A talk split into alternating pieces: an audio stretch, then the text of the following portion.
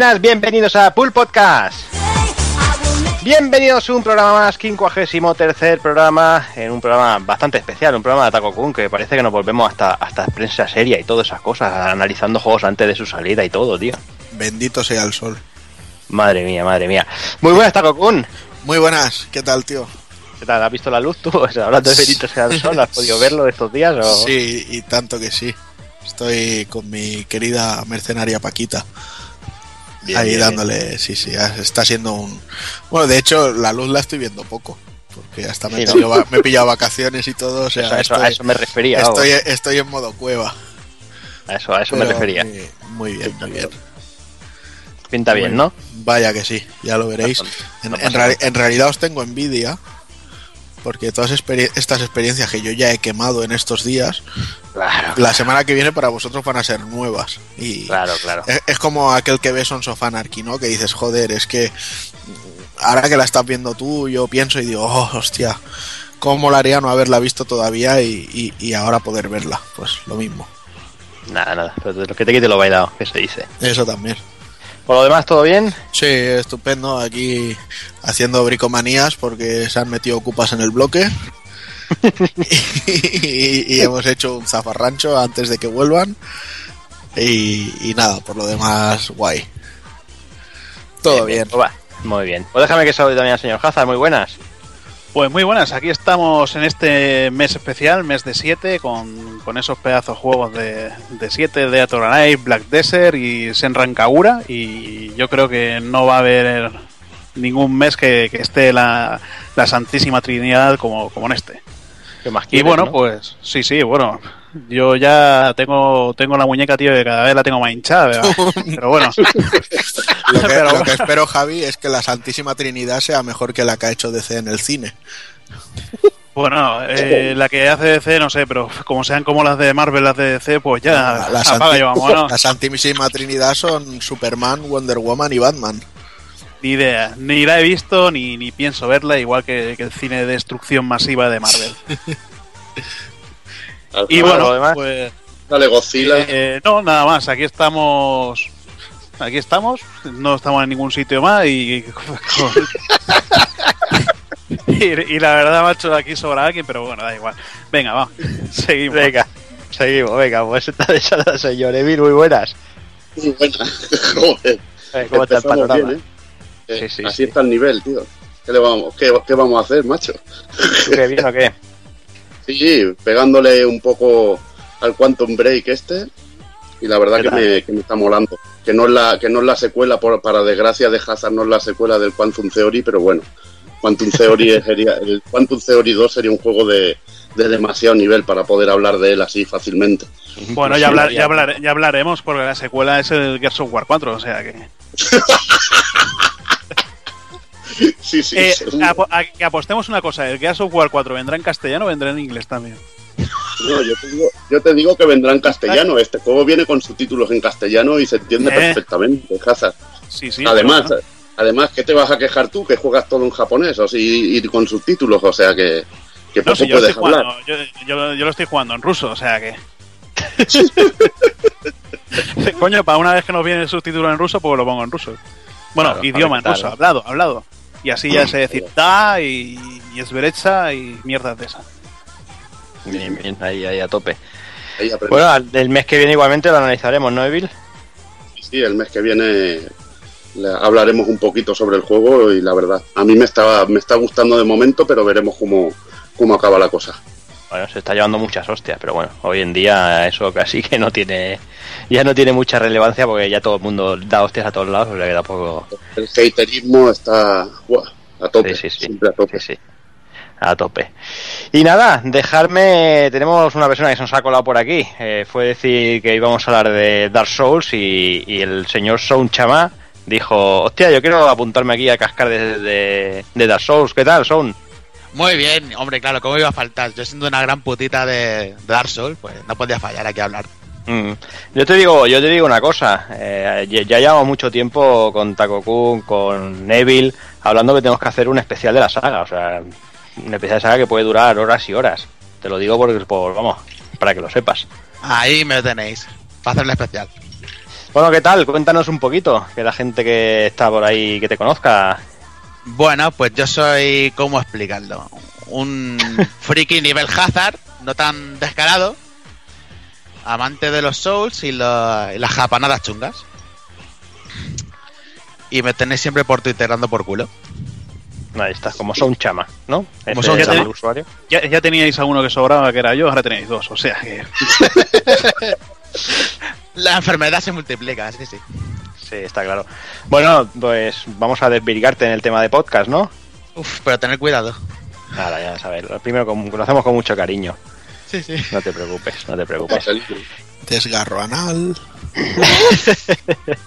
Pues nada, señores, hechas las presentaciones, yo creo que vamos, vamos a ir por faena, va.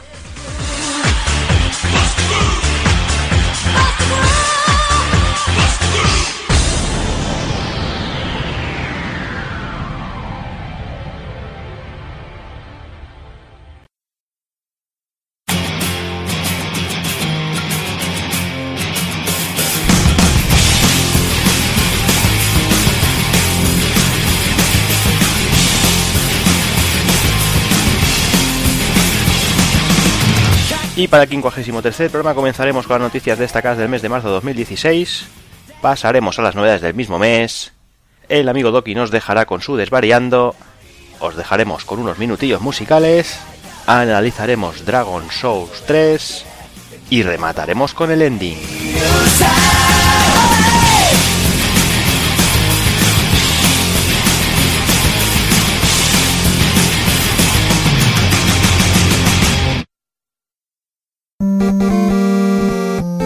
pulpofrito.com.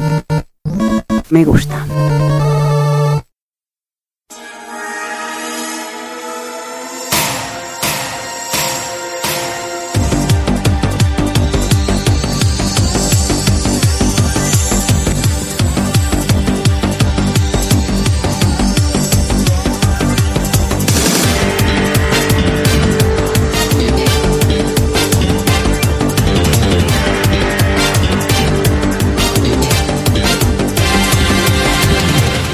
Pues venga, vamos a empezar con las noticias. Eh, mes, la verdad es que bastante cargadito. Pensábamos que no iba a haber muchas, pero al final la cosa se, ha animado bastante. Y empezamos con una proposición de Microsoft, una proposición decente, como podríamos llamarla. Y es que seguramente la habréis leído por muchos sitios, es esa proposición de juego cruzado. Eh, a principio de mes Microsoft lanzaba, lanzaba una moneda, a ver si alguien la recogía, se agachaba para, para hincársela. Y bueno, decía que, iban a dar las herramientas necesarias a las desarrolladoras para poder hacer un juego cruzado, tanto en PC como, como Play 4 con, con One. Mm, Al principio, pues yo pensaba, bueno, yo creo que, que es, tirarse a la piscina, ¿no? Diciendo, va, vamos a dar esta noticia, que verás cómo vamos a quedar de guays aquí con la peña. Y los demás van a decir que no, obviamente, porque nadie va a querer. Días después, eh, Sony respondía a través de GameSpot y ellos dijeron directamente que ellos ya hacían eh, crossplay con, con PC y que bueno que por ellos estarían encantados. Eh, por otro lado apareció Yoshida también por ahí, decía que conectar dos redes cerradas diferentes es mucho más complicado, dice, así que tenemos que trabajar con los desarrolladores y las editoras para comprender qué es lo que están intentando conseguir. Dice, también, también tendrían que echarle un vistazo al aspecto técnico, pero esto podía ser lo más fácil del proceso. Finalmente añadió que las cuestiones más complicadas sin duda serían el tema de las políticas de ambas empresas, todo el tema de bueno, pues, licencias e historias y eso. Y cerrando ya el guion del programa, ha aparecido una noticia que para cerrar el culebrón, de momento, un tal Agostino Simonetta, que es el, al parecer es el máximo responsable del programa ID arroba Xbox en Europa, no sé cómo se pronuncia esto, supongo que debe ser algo así. Y dice, el cual, el cual ha dicho a Eurogamer que, Microsoft tiene dispo- disponibilidad absoluta al juego cruzado entre One y PlayStation 4. Ellos ya apuntan directamente a, One eh, y, Play, y Play 4. Y en su, en su boca, pues dice, hemos hecho nuestra parte. Dice, cualquier empresa que, sea, eh, que se una a nuestra red será bienvenida. Dice, como plataforma no forzaremos a realizar lanzamientos de ningún tipo, ya que serían las desarrolladoras las que incluyan características una vez estén listos. Yo creo que, personalmente, que es lo que decía antes, eh, yo creo que lanzaron un globo sonda para quedar de guays Takokun y parece que les va a salir por el tiro por la culata, porque todo el mundo parece que está dispuesto a ello. Sí, sí, de hecho es que siempre ha sido la, propia Microsoft la que ha sido muy nazi en, este aspecto de yo soy yo y, si alguien quiere jugar online que se venga a mi plataforma y no sé, quizá ahora le han visto un poco las orejas al lobo y han dicho vamos a hacerlo lo que sea por intentar conseguir más, no sé, no sé, pero lo que está claro es que bueno que no sé qué pretendían, o sea, eh, Sony eh, últimamente tiene un, un- una forma de gestionar las cosas que, que, que son muy de, ah, pues venga, pues, pues hacemos esto, ¿no? O muy de, de contestar con, con sentido humor, como cuando hicieron el rollo este de cómo te presto los juegos de Play 4 y cosas así. Entonces, no sé, yo vi claro el, el rollo que les dirían, pues eh, más bien lo vi en plan, "Uf, si no lo hemos hecho porque tú no has querido antes. Pero bueno, han sido más polite y bueno, y ahora pues eh, han sembrado lo que han recogido lo que han sembrado, ¿no? Y, y habrá que ver cómo, cómo evoluciona la cosa. Igual resulta que de aquí a unos años podemos jugar todo el mundo en- al mismo juego independientemente de la plataforma, no sé. No, no estaría mal, en cualquier caso saldríamos ganando nosotros. Sí, sí, claramente. Evil, no sé si quieres comentar alguna cosa al respecto. Poco que añadir, que quizás, bueno, Microsoft está cambiando la política, pues forza, como dice Takokuna, a, intentar buscar cosas que, que le hagan un poco remontar el vuelo. Que ya, bueno, desde que llegó Phil Spencer está intentándolo de, de todas maneras. Quizás demasiado tarde, pero bueno, ya, ya está bien que, que, bueno, que corrijan muchos errores que de los que han tenido, sobre todo al, al lanzamiento de la consola. Que va a ser Mm. esto, seguramente históricamente, va a ser otra de, esta, de estos ejemplos de cómo dilapidar una, una herencia muy buena que tenían con la 360. Mm, Bueno, yo creo que ya la han dilapidado hace, hace meses. Y ya la han dilapidado, pero bueno, han hecho un Sega, pero de la mejor época, ¿sabes? Sí, sí, totalmente. No sé, eh, no sé si quieres comentar algo o si te importa tres pimientos o... Mm, me importa el experimento. A ver, es que eh, juego cruzado me parece que aparte Microsoft ya lo hizo con, bueno, Steam me parece ya lo hizo con el Left 4 Dead hace tiempo. Que ya se podía jugar con, no sé si era Xbox 360 con, con PC.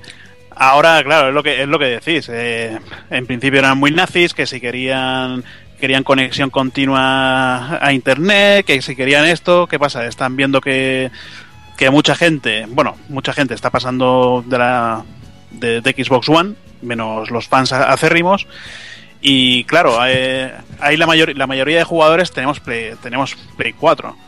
Eh, ¿Qué hacer para que no se vayan los usuarios de, de One? Pues ponen juego cruzado y así pues lo que los, los juegos que sean multiplataforma, pues al menos puedes jugar con, con tus colegas. Yo de Xbox One me parece que, bueno, conozco a, a Evil que es un enfermo, se compra todo, y a Doki, pues más enfermo todavía que, que o se lo compra él o se lo, o se lo compran, pero no sé.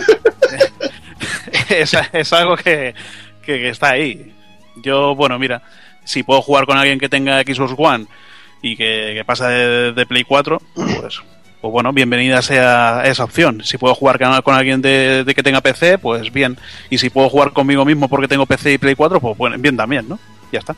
Entonces, maravilloso. En 2017 te veremos jugando al mismo tiempo que discutes con TX. Sí, Sí, sí. es posible. Iré- iréis dando paseos por, por, por Metal Gear 5 y tú le irás diciendo, ¿ves? Esto es una mierda. Y él te irá diciendo, no, esto mola. ¿De qué juego hablas? Es que no, no me acuerdo ya de ese juego. Sound, no sé si quieres desvirgarte con esta noticia. Pues sí, bueno, me parece una cantada de Microsoft, ahora que está viendo las orejas al lobo. Mm, Teniendo en cuenta que no va tan mal como la pasada generación, lleva un buen nivel de ventas, pero antes no quiso y ahora sí, y está claro el porqué. Pero bueno, me parecería una buena situación en el que todos pudiésemos jugar juntos, la verdad. Además, eh, creo que saltó un rumor hace poco, no sé si era cierto, ¿no? Que, que querían incluso mirar el tema de, de- de revender las ediciones digitales y esas cosas, que luego las desmintieron, pero, Sí. pero Sí. también saltó por ahí, ¿sabes? Parece que están ahí buscando ahí el, el favor de, de la gente, ¿no? Ahí que el colegueo. Están intentando re- redimirse del Internet Forever, de estar conectados siempre y, y eso les ha, les ha ido muy mal la- Bueno, ahora. lo, Mm. lo bueno es que al menos tengan la actitud de intentarlo. Sí, al menos sí. Sí, sí, exacto. Si no, es, si, si no queda solo en anuncios ahí vacíos, que al final no solo sea solo sean globos sonda, oye, pues bienvenidas sea todas estas cosas, siempre siempre nos van bien a todos. Pero Jordi, también había una noticia también, bueno, ahora viene un poco con las relaciones un poco así de, de Microsoft con, con Sony. Me, me hizo mucha gracia, no sé si, si lo habéis leído alguno. Esto es lo- eh, lo del tío del Quantum que, que fe- felicitó a la- al equipo del Uncharted por el juego que estaban haciendo y les mandó, bueno, y les mandó una copia del, del Quantum Break y se ve que Naughty Dog también les mandará, les mandará una copia del, del Uncharted 4 y muy buen rollo. Muy buen Sí. rollo, la Y, verdad. que y- luego, los, luego los fans de Xbox les- se lo estaban comiendo con patatas. Ah, Porque es que los nazis esto, ah, ¿qué, va- Pero- qué caso vas a hacer? Pero los de Remedy les han enviado una versión Xbox One o, X- o versión de PC. pues no lo sé. De PC, de, PC, One, coño. de PC no pueden enviarla porque a menos que sea un código de descarga porque no está en físico. No, la han enviado de Juan, hombre. Lo digo, pues si fuera de PC, Naughty Dog no les podría corresponder con lo mismo. Pero eso es porque tenían algún familiar enfermo y también va a revender el juego en eBay o qué. Vaya tela. Nah, está, está guay el rollo ese de. Tiene que ser. Es si lo te que gusta- tiene que ser sí. lo normal. Si te gustan los juegos, te gustan la plataforma que, que sea y ya está. Ya no Claro. de Nintendo. Qué maricón. Pues bueno, vamos, vamos con la siguiente. Venga, pues vamos a hablar un poquito de, Tequila Works, que ha recuperado los derechos sobre Rime. Yo la verdad es que pensaba mucho sobre cómo encarar esta noticia y, y- la verdad es que tengo la frase ideal, ¿no? Esta de soy español, ¿a qué quieres que te gane? ¿A qué Entonces- eh, tenemos el, el primer gran desarrollador español con, con los Castlevania, que bueno, que su, su ego ganó a todos y al final se quedó así con Enrique Álvarez. Y en este caso parece que eh, es en plan, pues vamos a llevar la corruptela al, al mundo de los videojuegos, que, que se vea marca España. Vale, todo esto lógicamente son habladurías, son eh, cosas que se dicen, algunas son muy feas y parece que son ciertas, pero no lógicamente en, en asuntos tan turbios eh, nunca hay nada ninguna confirmación oficial. Es como es como reconocer que el que el Caracrate se gastó en putas coca y bourbon el, el dinero del Devil's Third. O sea, nunca te, nunca te lo reconocerán, pero sabes que está ahí, ¿sabes? Sea, pues parece que esta gente de Tequila Works, mm, recapitulamos un poquito, el, equipo termina con Deadlight para, para Xbox 360, todos son buenas sensaciones, quedan muy contentos todos, etcétera, etcétera, y entonces entran en pitch para el, para el siguiente proyecto de, Microsoft y entregan una, una especie de MOBA. Entonces Microsoft les dice que eso no lo quieren para nada. Entonces eh, Tequila se, bueno, empiezan a mirar otra cosa y sale un pitch para PlayStation 4 y presentan el vídeo, el único vídeo que hemos visto de Rime. Vale, que incluso se dice que, que es que ese vídeo es vídeo puro y duro, o sea, ahí no hay nada de juego, es todo en plan concepto. Y resulta que durante los años que llevan desarrollándolo, aparte de salir a comer y cenar un montón, que ya se encargan de publicitarlo en Twitter, pues no, no han sido capaces de, de hacer un producto eh, en función a lo que estaban enseñando. O sea, no han sido capaces de, de trasladarlo a un juego real. Total que parece que después de que Sony les pagara estos años y de que además se dice que han pillado una subvención del gobierno, que se ve que han trincado una buena pasta del gobierno Set- español, 75.000 euros. Sí. Pues eh, después de todo esto, resulta que le van a Sony que les dice necesitamos ver el juego ya, nenes, porque esto tendría que haber salido hace tiempo. Y les dicen, no, mirad este MOBA. Y entonces Sony les dice, vale, recuperas los derechos de Rime, devuélveme los, los kits de desarrollo y partimos peras. Y parece que la cosa está ahí. Entonces, lo típico, Sony ha salido con, ah, nosotros nos hemos enterado al mismo tiempo que la prensa, no sabemos qué pasa, esto, lo otro, no sé qué, no sé cuánto.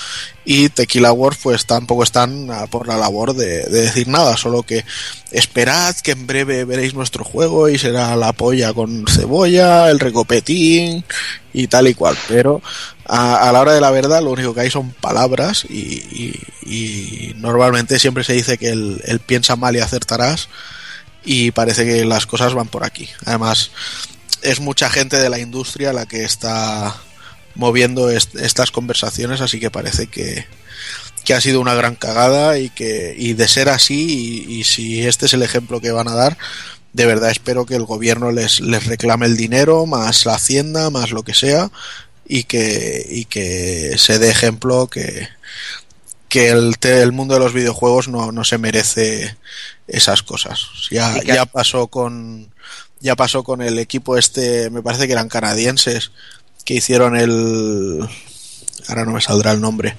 El King- el- no, el Ah. Kingdom Kingdom algo. El Kingdoms Kingdoms of. Exacto. Se fueron a pique. Exacto. Y, y acabaron que era un jugador de béisbol profesional, montó un estudio y al final acabaron embargándole la casa y vendiéndolo todo, pues algo igual. Muy bien. Oye, hablando de, de corrupción, ¿pensáis que Inafune sale ahí en los papeles esos de Panamá, tío? Seguro. ¿eh? Seguro. Inafune está haciendo el próximo DLC del Mario Maker. Sí. Yo creo, yo creo que con todo lo que se ha gastado es para lo único que, que le queda, para hacer niveles del Mario Maker. No, Ah. porque está, está esperando. Piensa que, a ver, te digo una cosa, Mighty Number 9 es un juego que, aunque a ti te parezca cutre, feo y de mal gusto, o sea, es un pepinarro. O sea, eso es. La, están esperando a la PS 4.5. Y entonces eh, le falta pasta, porque eso es como Fermín Trujillo, hay que echarle billetes para que funcione. Ahí está. Y Y, compa- entonces, y compatible con el PlayStation VR, ¿no? Seguro. Exacto. Claro, y- claro. Y, con la HoloLens si hace falta. Y entonces el amigo está esperando a que salga el, el nuevo S que tanto gustó de 3DS, que ahora no me sale el nombre, yo estoy un poco espeso hoy. El Football. ¿Eh? El Football. Azure no era. el, el- el Azure Striker Gumball exacto. Pues está esperando a que salga el segundo para ver si le da billetes y, y puede seguir trabajando, porque eso de que lleve como un año arreglando bugs del multiplayer y, y que se vaya digo- rascando, eso no hay, no hay por dónde cogerlo. Que Pero- el, juego era, el juego era tan mierda que, que ha dicho, hostia, tengo que hacer otra cosa y, y lo están puliendo algo y metiéndole algo de chicha para que no se vea tan pelado como se veía, que se veía como un juego de Play entre Play y Play 2 en, en HD. O sea, Pues, que- pues yo, fíjate lo que te digo, o sea, yo creo que al Inafune le daba igual sacarlo. Yo creo que lo de los retrasos viene porque desde que Deep Silver se ha metido detrás y ha puesto pasta, ha dicho esto no es lo que habías prometido. no, yo te- también se juega, también se juega su prestigio de, de lo poco que le queda, de lo poco que le debe quedar ya, con toda la que ha liado. Y yo creo que simplemente lo están mejorando porque veían que era infumable y las quejas de la gente, todo lo que era redes sociales estaban con el juego, pero dándole palos, pero y, y la gente que tuvo la oportunidad de probarlo dando palos, pero pero a saco. Y me imagino que estará mejorando. Lo, lo de, las lo de los bugs será una excusa, porque si tienes dos o tres bugs en un mes eh, los has corregido, o sea que no, no sé. Pues yo creo que ha visto el Quantum Brick y está esperando a sacar un Kickstarter para hacer una serie de imagen real. Bien. Y Mighty Number 10. de- después de la de Rising, Pues yo creo que me lo encontraré en Magaluf y os diré en qué se ha dejado la pasta, señor. Igual te lo encuentras por ahí tirado alguna noche. Vaya. En fin, veía que Takokun ahí mencionaba PlayStation 4.5 o PS4K. Eh, no podíamos dejar la oportunidad de, hablar de este rumor, ese rumor con tanta fuerza que cada vez eh, más gente habla de ella y que hay mucha información en que, bueno, si no dejan de ser rumores y seguramente o sea falsa o, bueno, veremos en qué acaba la cosa. Bueno, ya sabéis que llevamos semanas y días eh, escuchando por todas partes el tema de la PS4.5, PS4K, como, como queráis, o lo que sea lo mismo una revisión de, PlayStation 4 para hacerla más potente y más bonita y así llegar a las 4K y adaptarlas de paso a las PlayStation VR. Eh, desde sitios, por ejemplo, como Kotaku, algunos, desarrolles, algunos desarrolladores eh, de la Game Developer o el mismísimo Wall Street Journal dan datos, informaciones y rumores. Por ejemplo, el Wall Street Journal escribía, Sony pretendía captar la atención de los jugadores que desean pagar por disfrutar de un ecosistema de juego más rico, así como de una experiencia de realidad virtual de alto nivel.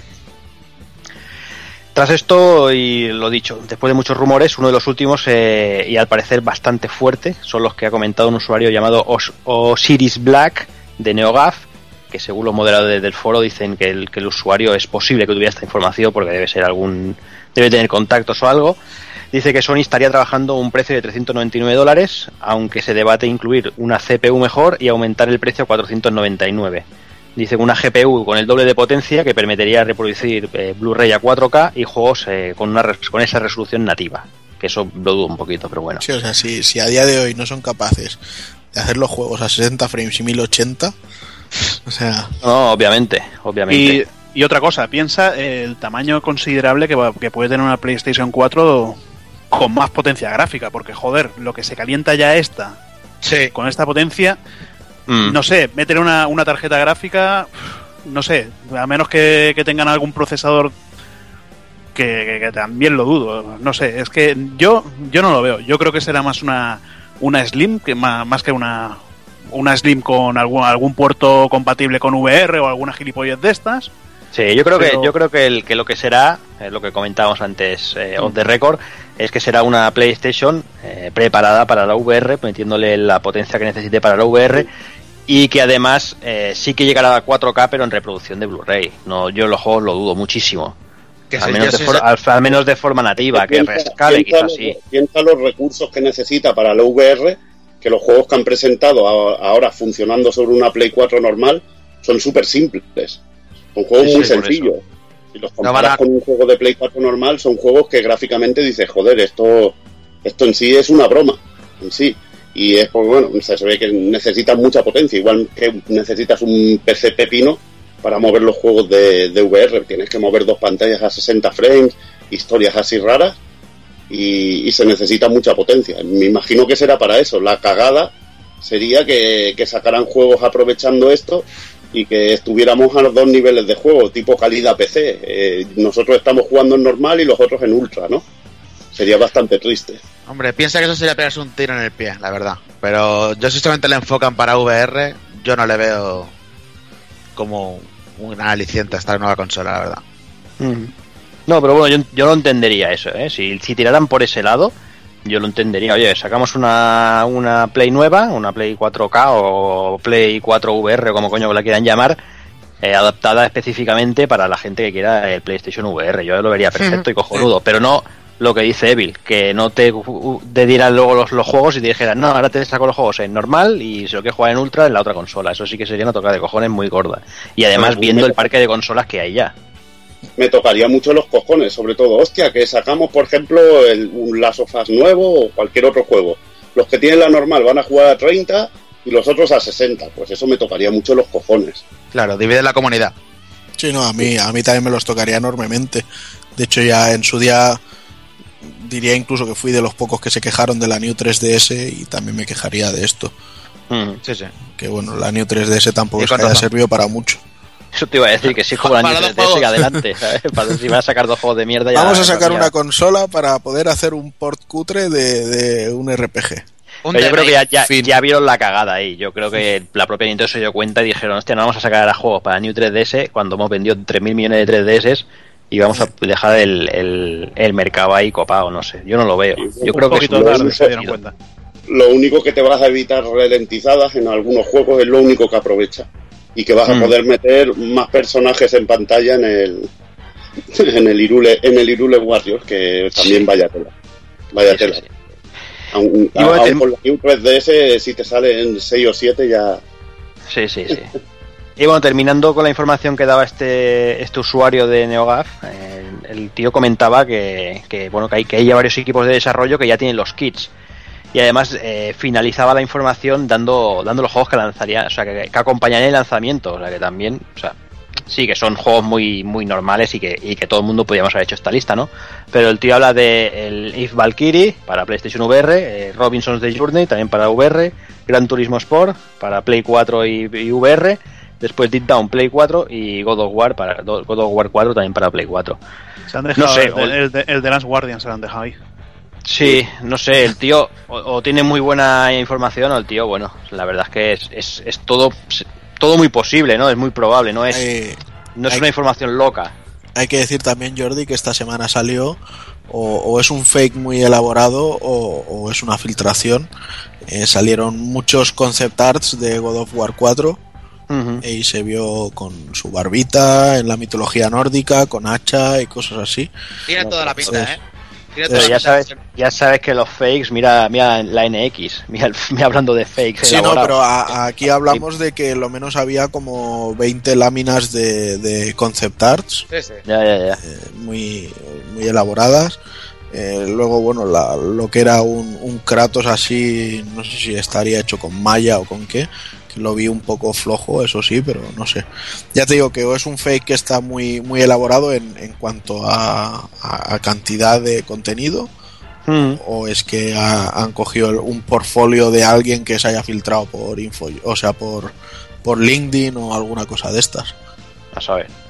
A ver, no, no tiene pinta de ser fake, pero la verdad es que yo con lo he visto, tengo ganas de que sea en la mitología nórdica, la verdad. Y yo, Mm. Hombre, está claro que God of War 4 más pronto que tarde va a acabar saliendo. O sea, sí. Sí, y seguro. más, sali- y más saliendo ya Uncharted 4, yo creo que God of War 4 para estas navidades... Para este 3 sale, seguro. Sí, yo creo que para estas navidades caerá. A no ser que tengan algún algo más, más gordo ahí en, en la manga, pero vamos, yo creo que God of War 4 no creo que pase mucho en que, en que empecemos a verlo, vamos. Este 3 cae. God of War 4, Demon Souls 2, el, Hostia. el DLC single player de, del. Uncharted 4 Ahí a tope. y ya estaba. Y la temporada 2 del Street Fighter. No digas Street Fighter, que está prohibido. Oh, pero no he dicho Sí, pero Eh, Ah, lo acabas de decir. No, Estás pero- en la pero no he temporada de. Dark, de Dark Souls 3. Ahora hay que ser pesado con Dark Souls. Ahora hay que hablar de Dark Souls. Vamos a ser el primer programa en mucho tiempo que no hablaremos ni de Street Fighter 5 ni de Nintendo Direct, ¿eh? os aviso. Menos mal. Pero bueno, pero tenemos ahí el cofito, ¿no? Para, Eso, venga. para sustituir. no tenemos ni con eso, podemos hablar de, Co- de COF 14, ¿no? Que para eso... Venga, pues eh, la verdad es que se ha visto ya el vistazo y, y se ha confirmado el, el plantel oficial, o sea, parece que esos leaks que hubo en su día eran completamente ciertos. Y bueno, eh, SNK Playmore ha cogido la tónica de que cada jueves hace un tráiler del juego, ya sea un teaser de 40 segundos o un tráiler más elaborado de un par de minutos. Entonces, pues este mes nos, nos han dejado bastantes cositas. Lo primero que nos trajeron fue eh, un tráiler en el que veíamos a, Tung Fu Ru, a Choi Bones y a Shin Gensai. ¿Vale? Eh, luego, eh, bueno, básicamente Tung Fu Ru lo partía mucho en ese tráiler. El resto guays. Luego tuvimos a Sylvie, que era el primer personaje original de, esta entrega y, es el primer personaje que por mí se podían haber ahorrado. Eh, vimos el, regreso de, Vi- de Vice y también de, de King Cup One. Y después nos trajeron otro tráiler en el que veíamos a, a la mujer de Kim. Bueno, que de hecho todavía no sé seguro si es la mujer de Kim o del maestro de Kim. Que la verdad es que tiene una pinta de personaje estupenda. Eh, luego nos presentaron también a, a un boxeador nuevo que pintaba bastante interesante. Y luego tuvimos un tráiler más en el que vimos a, a Gis Howard y a Ryo Sakazaki. Un tráiler muy, muy cómico porque, bueno, eh, básicamente Gis Howard le hizo counter a, a todo lo que le hacían, fueran especiales, ultras, lo que fuera, a todo le hacía counter. Y, me, bueno, me recordó, me recordó los viejos tiempos de- del Roberto Jordi. Lo que pasa es que Sí. tú, tú saltabas sin pegar y cogías solo aire. O sea, que Claro. o sea, le he dicho la trampa, ¿qué dicen? ahí está. Ahí está. Pero el inicio del vídeo es que además se tira rollo casi un minuto parando ataques, tío. Es el descojone total, tío. Además, en, en ese minuto de, de descojone eh, hay un infiltrado que es Joe Higashi, que todavía no se ha confirmado. No se ha confirmado ni se ha presentado, bueno, confirmado en el, en el League Characters, por supuesto, pero lo vimos ahí haciendo su típico barrido y, y Gis Howard pegándole el, planchazo. Y luego, pues ayer mismo tuvimos el, el último tráiler, eh, avance de treinta y pico segundos, en el que veíamos a, a Muy Muy y a Kukri, que son dos personajes nuevos. Muy Muy vendría a ser una, una luchadora china de Kung Fu eh, que quizás sustituye a Li Xiangfei. Eh, tiene de momento cero carisma y, y se ve bastante cutrilla, pero bueno, ahí está. Y luego tenemos a Kukri, que vendría a ser una especie de Ezio Auditore con, con el espíritu del Shukaku de, de Gara, o, o algo así raro, pero bueno, el Kukri, eh, por una parte me, me gusta lo que veo de este personaje, pero por otra parte me, me recuerda demasiado a, a los ninjas de, de Mortal Kombat. O sea, hay, hay una técnica que se deshace como en arena y, y aparece por delante haciendo una uppercut y dije, no, esto es, esto es un cutre Mortal Kombat, no quiero esto en un King of Fighters. Pero bueno, es un, teaser de 40 segundos que. Que solo nos daba para hacernos una pequeña idea. Sí, de- Pero decir mola- que, mola que que Muy Muy es la protagonista de, de Dragon Ball, de un juego de pachinko de la, de la casa. Hostia. Joder, ¿dónde dónde lo han sacado?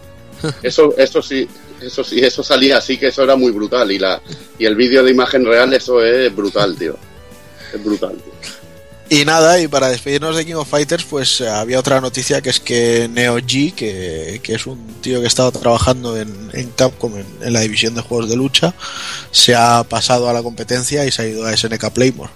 Ha hecho un Laudrup o un Ronaldo o cosas de estas.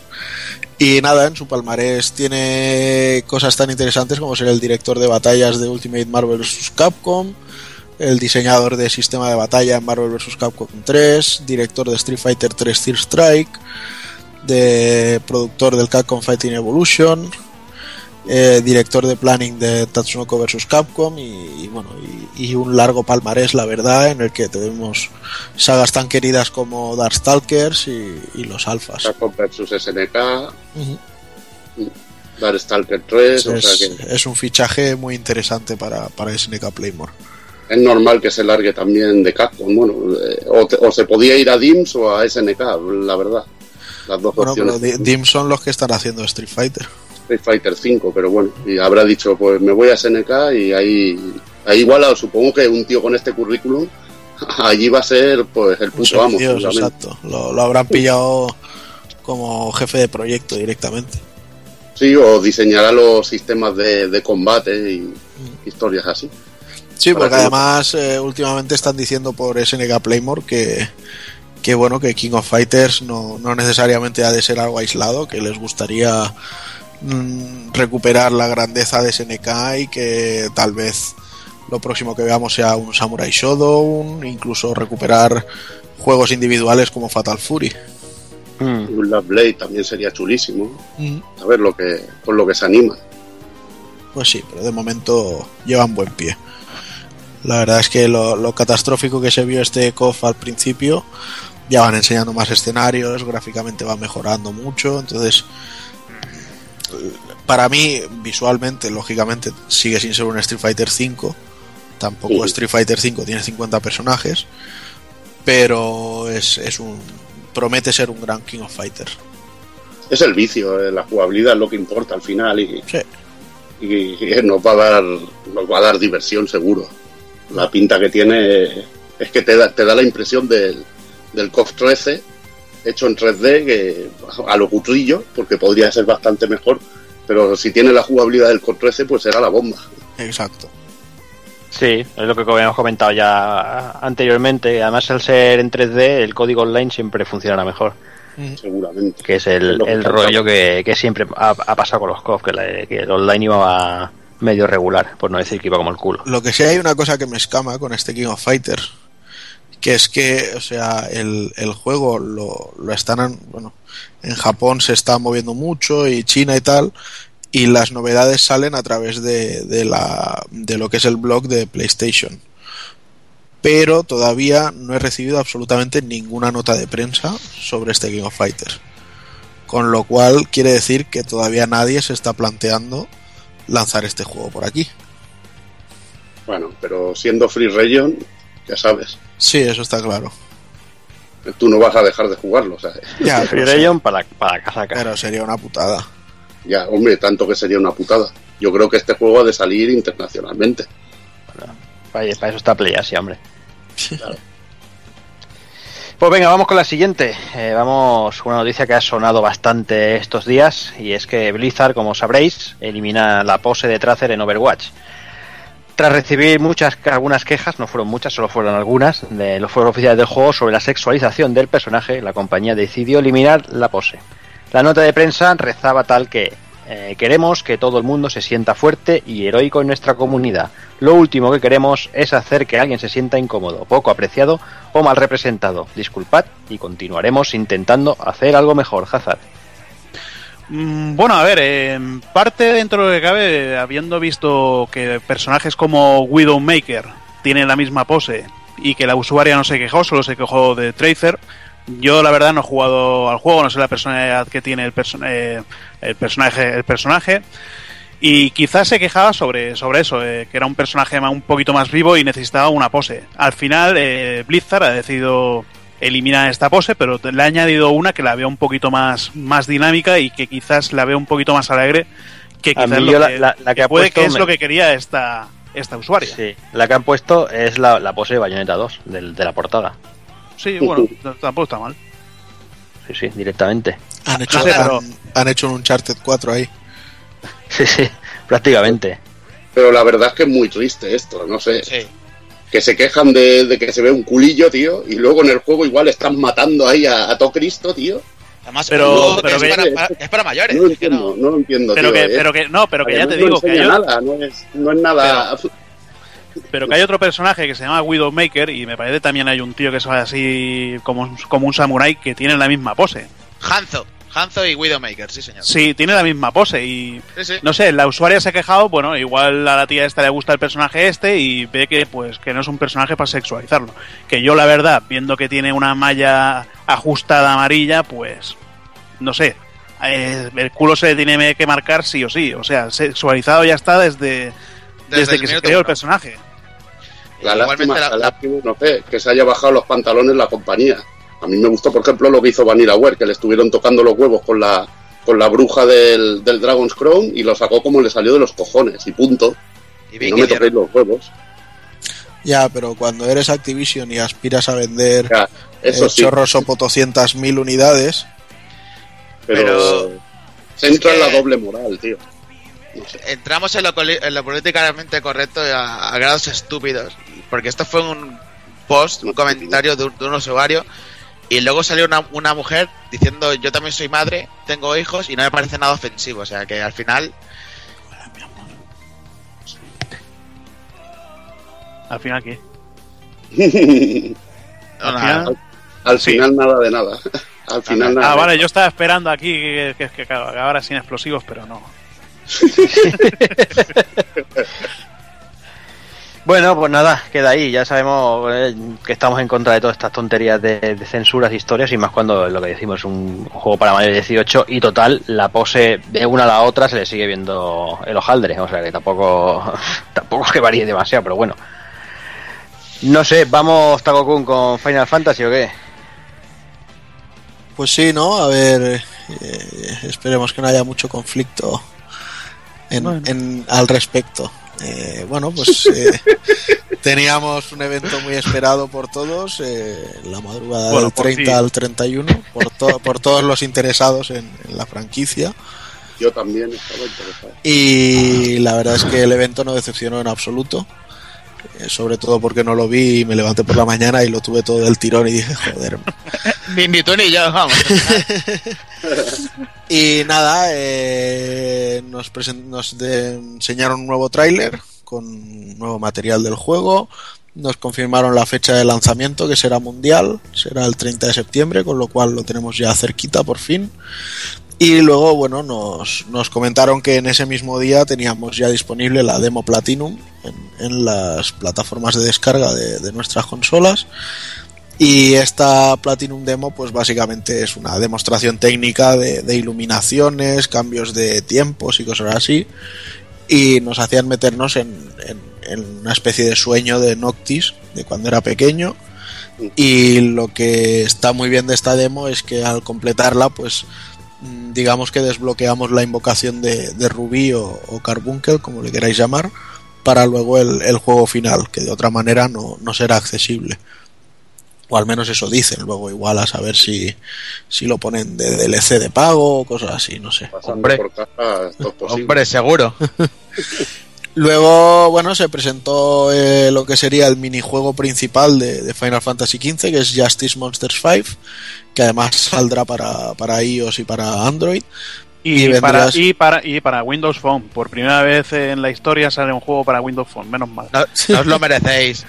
Para que luego Ya te tocaba. quejes, para que luego Joder. te quejes de Final Fantasy XV. Así podré jugar al pachinko este, al pinball, lo que sea. Bueno, sí, tiene, tiene pinta de ser una especie de pinball con, con ataques especiales Pues, y cosas eh, raras. ¿sabes en qué pensaba yo cuando lo veía? En el Terra Battle. Mm, No, no, no, no, no. No, no, no, no. pues yo, yo he jugado mucho a Terra ¿Sí? Battle Pues no sé. y, y Terra Battle es de ir dibujando caminos, digamos, Ah. con el dedo y, y- y dejar a los personajes en un sitio y cosas así. No, esto parece que habrá como cuatro posiciones que serán pulsadores y es en, en los que, digamos, eh, tiene que rebotar la, la pelota o, el rollo este de pinball que lleva para ir atacando a los enemigos, pero no sé. No, no pinta mal, pinta gracioso para lo que va a ser. Y bueno, luego eh, para mí fue un, un sorpresón, más que nada porque no lo esperaba, el, el anuncio de una película de CG basada en Final Fantasy XV que se llamará Kingsglaive, que básicamente será la historia de- del padre del, del rey, rey Regis creo que era, con un personaje nuevo y, y bueno, es eh, imagino que lo que da pie a toda la guerra y a todo el, el viaje que veremos en, en Final Fantasy XV. Eh, la película la verdad es que mm, a nivel visual tiene una pinta estupenda y luego habrá que ver qué tal. ¿El anime lo has visto? El anime, exacto, esa es otra. eh, confirmaron una serie de anime de cinco capítulos. No sé si todos tendrán la misma duración. El primero son 11 minutos y sí que le di, sí que lo he visto ya.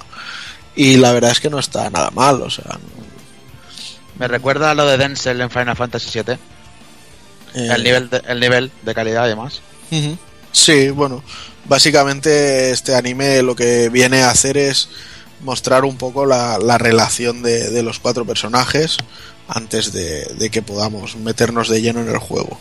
Un poco el, el cómo el Noctis es más bien el, protegido, pero a la vez es, el, el que está ahí al pie del cañón en todo y, los caracteres de, sus compañeros que hacen de guardianes, de, de, de personas mayores y de amigos al mismo tiempo. Y bueno, por supuesto el, el anime será gratuito, de hecho eh, lo que decía, el capítulo 1 lo tenéis online y, y si en su momento decíamos que Noctis se parecía a Sasuke, pues en el anime ya ni os cuento. y luego, bueno, eh, la noticia que más polémica ha desatado eh, es el, el tema de la elección de la banda sonora del juego, bueno, del, del tema principal, que es, eh, en este caso han elegido, bueno, a Florence Ma- Plus the Machine, que, que ahora mismo lo están petando muy fuerte, y una versión de- del mítico Stand By Me, que, que, bueno, utiliza las, las melodías de, de arpa y todo esto de, de Final Fantasy, en mi opinión, bastante bien mezcladas. Y no sé, a mí me ha parecido un tema muy curioso. Sé que Hazard está en plan, esto es una puta mierda o por qué hacen estas cosas. Eh, Pero bueno, Sí, no sé, es que yo lo que digo siempre, yo cuando, cuando veo una película, cuando veo un juego, espero una banda sonora original. El tema Stand By Me a mí me encanta, sí, pero no sé, eh, no lo veo para Final Fantasy. es- le puse No la no música de fondo no de los packs. ¿eh? No, no te he oído quejarte de Bayonetta, de, de que usaran canciones de Frank el y sí. todo eso. Eh, El de Flaming to the Moon no te has quejado. No me he quejado, pero ¿eh? tampoco, pero, pero me gustaba más la de la de Michi, por ejemplo, la otra canción, que era el tema principal. yo, Javi, eh, Hazard, yo digo una cosa, o sea, eh, si el hecho de que el Stand By Me como cara visible de la banda sonora del juego hubiera significado que quitasen el Somnus, por ejemplo, me hubiera parecido mal. Pero el hecho de que ambos temas coexistan y que uno suene en una parte del juego y otro suene en otra, a mí me parece bien. Pues además, eh, creo que Stand By Me es un tema que tú dices que no lo ves que le pegue, pero yo creo que pega a, la perfección. O sea, Stand By Me, e incluso como cuando lo utilizaron en la película de basada en la novela de, Stephen de, de Stephen King, que el, que el prota era el Will Wheaton. También es lo mismo, o sea, un viaje, unos amigos, un pasar de adolescentes a adultos, no sé, veo que todo pega mucho y, creo que ha sido una, una elección muy apropiada. No, no digo que ahora cada Final Fantasy tenga que tener una canción famosa eh, como tema musical principal. Digo que bueno, que llevamos 14 Final Fantasies y esto no había pasado. Esta vez que ha pasado, en, en vez de quejarnos de, de que hagan esto, pues vamos a disfrutarlo en, en medida de lo posible. Luego, si durante el juego veo que, que la implementación en sí es un cagarro, pues lo diré. Pero de momento la idea me, me seduce mucho. Siempre y cuando eso, o sea, tengamos claro que la banda sonora es de Yoko Shimomura, que sus tropocientos mil temas musicales están en el juego, que el Somnus va a sonar en, en algún otro momento también importante y que bueno, que el Stand By Me va a estar ahí simplemente como la cara más comercial, porque si algo le hace falta a, a Square Enix con este juego es ser lo más comercial posible. Sí, porque las previsiones de venta para que salga rentable son bastante Sí, bestias. 10 millones de unidades en, en todo el en todo el proceso de vida del juego. O sea, que es una auténtica burrada. O sea, eh, no, yo creo que lo van a dar todo. Aparte, bueno, otra cosa interesante es que han dicho que lo de la película, el anime, completarán un poco lo que es la historia de- del juego y que no se van a hacer secuelas directas, al igual que, que pasó con los Final Fantasy XIII. Sí, es un poco toda la, la metainformación de, de todo lo que va pasando. Y bueno, y para terminar un poquito con, con este Final Fantasy, pues anunciaron dos ediciones coleccionista. Para mí esto fue la, la, la nota absolutamente negativa. O sea, se, se nota que sabían con lo que jugaban y, a lo que iban. Y bueno, han anunciado una versión deluxe que, que tenía, tiene algo de contenido de DLC, rollo una espada nueva, un color para el coche y un traje para Noctis. Vendría en una Steelbook y además del juego pues llevará la, la película de Kingsglaive de, en Blu-ray. Y bueno, esta edición pues tendría un precio de 90 pavos. Al final dices, bueno, 60 el juego y 30 lo que me cuesta un Blu-ray. De lanzamiento caro. Bueno, para el caso es lo mismo. Aunque también te digo que personalmente me gusta más la portada del juego estándar y, y prefiero comprar el juego estándar y el Blu-ray aparte y que cada uno esté en la estantería. Pero bueno, eso iría ya a gustos. Y luego pues anunciaron la, la edición coleccionista que lleva todo lo que hemos dicho y además le, le añaden más DLCs, la serie de anime de Brotherhood compilada en, en un Blu-ray, una selección de temas de la banda sonora, un artbook de de casi 200 páginas de tapadura y una figura de Play Art Sky basada en Noctis que es eh, limitada, bueno, limitadísima, pues son 30.000 copias del- de esta edición. Aunque también Aunque, dicen aunque están pensando Exacto. hacer más. Están Exacto. pensando hacer más. Porque Sí, se, han porque agotado, se han agotado todas y ¿qué, qué precio eran? ¿260 dólares, euros? 269 euros en la tienda online de Square Enix. En menos- 259 pavales. La peña, la peña va sobradilla, tío. En, en menos de un minuto se agotaron. Sí. Y to- bueno, en menos de un minuto se agotaron Bueno, porque te ver, pagabas un euro en la, en la tienda de Square y, todo el mundo la ha pillado y bueno, mira, si, si, la voy a, si la voy a comprar pues ya la pagaré y si no, pues bueno, ya la cancelaré. Entre eso sí. y los especuladores, pues, pues También- normal. también te digo en que menos, yo- en yo- menos de un minuto la compraron y en menos de dos minutos estaban en eBay la mitad. Sí. Vaya. Yo a las 7 de la mañana las vi en la tienda de Square Enix y a las 10 de la mañana también. O sea, no sé si al final me hubiera dado error o qué, pero al menos mm, permitirme añadirla al carrito me lo permitía.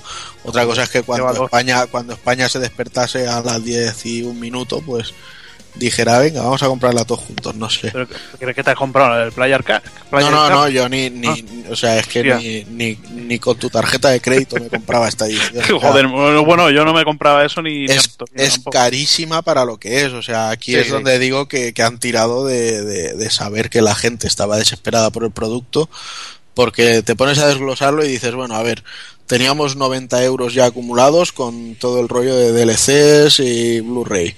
Le añades el, el Blu-ray del anime, que en realidad es gratis, va, ponle 10 euros. Y 10 euros más de lo de la banda sonora y ya tienes 110. El artbook ponle 20 como mucho. Ya tienes 140, de 130. Hasta 270 es la figura, ¿en serio? Se han O sea, colado mucho. ciento y pico pavos. Mm, no, yo lo Están- siento, pero no, no lo veo. Bueno, pero en el- Están en el- haciendo pruebas para, para el Final Fantasy VII Remake, no te preocupes. Exacto. No, Hombre, hay que recaudar bien. Pero Sí, en, sí. El tema- en el tema de- del juego también con, con el Blu-ray, un Blu-ray 30 euros también, una película. Ya. Es una broma, tío. Una, Pero- una película me- máximo 20 euros. Yo y yo pago 14 porque también me parece 20 ex- excesivo. Sí, pero, imagínate pero- 30. sí, a mí, a mí también me lo parece, pero yo voy al MediaMark y veo películas a 28, veo películas a 29, veo películas a 20 y a 14. Y lo que yo hago, pues cuando salen en dos por, o sea, las ofertas del 2x1, pues voy y me pillo todo lo que me dé la gana.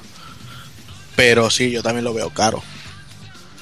Pero dentro de lo que cabe es un, un precio que, que se ve en las tiendas. O sea, tú vas a las tiendas y ves juegos de 60 y, y Blu-rays de 30 pero lo que han hecho con la coleccionista Tocha para mí es decir, venga, aquí va el impuesto de Inafune, el impuesto del Caracráter y el impuesto de, de todos los que queramos.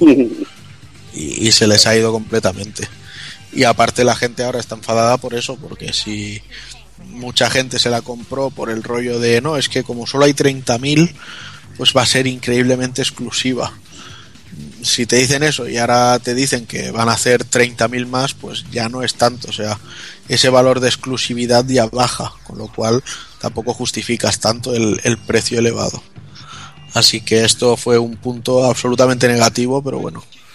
eh, yo tengo muchas ganas del juego en su edición estándar, como he dicho. Y la verdad es que pinta muy bien. La gente habla, pues lógicamente, de downgrades, de historias, pero bueno, ya sabíamos que, que eso tenía que pasar y, y incluso la gente está diciendo, pues igual que antes hablábamos Sound, que el, el rollo del paso este al estilo Kingdom Hearts, pero bueno, es Sí. que ese estilo de juego ya en la otra demo ya se vio, o sea, ya sabíamos que el combate iba a ser así.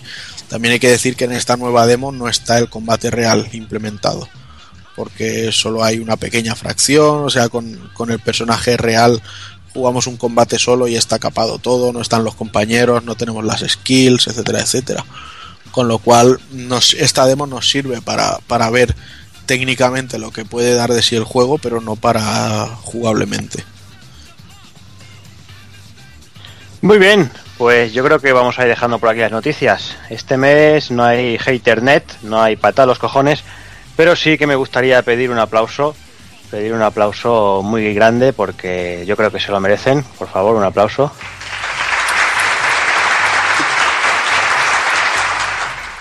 Eh, Mi aplauso eh, va dirigido a Sony, porque con su firmware 3.50 creo que es, dos años y medio después por fin han activado las notificaciones de conexión de amigos. Bravo. Sí, Bravo, solo han costado casi tres años. y ya puedo, ya puedo jugar online desconectado.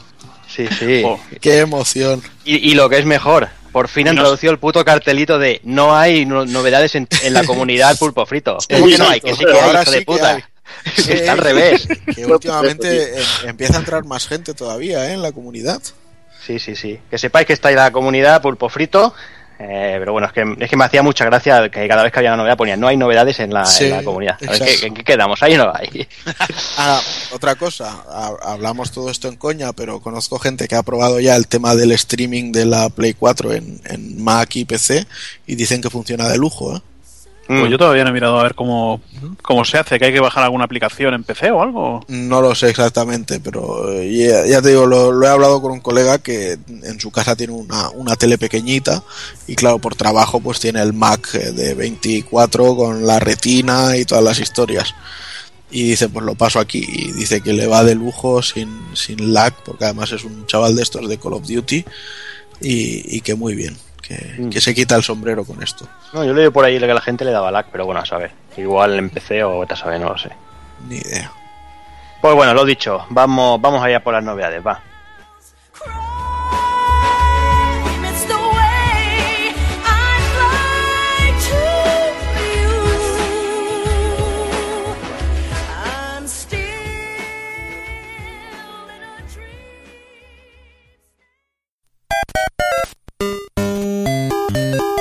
Visítanos en pulpofrito.com. Te esperamos.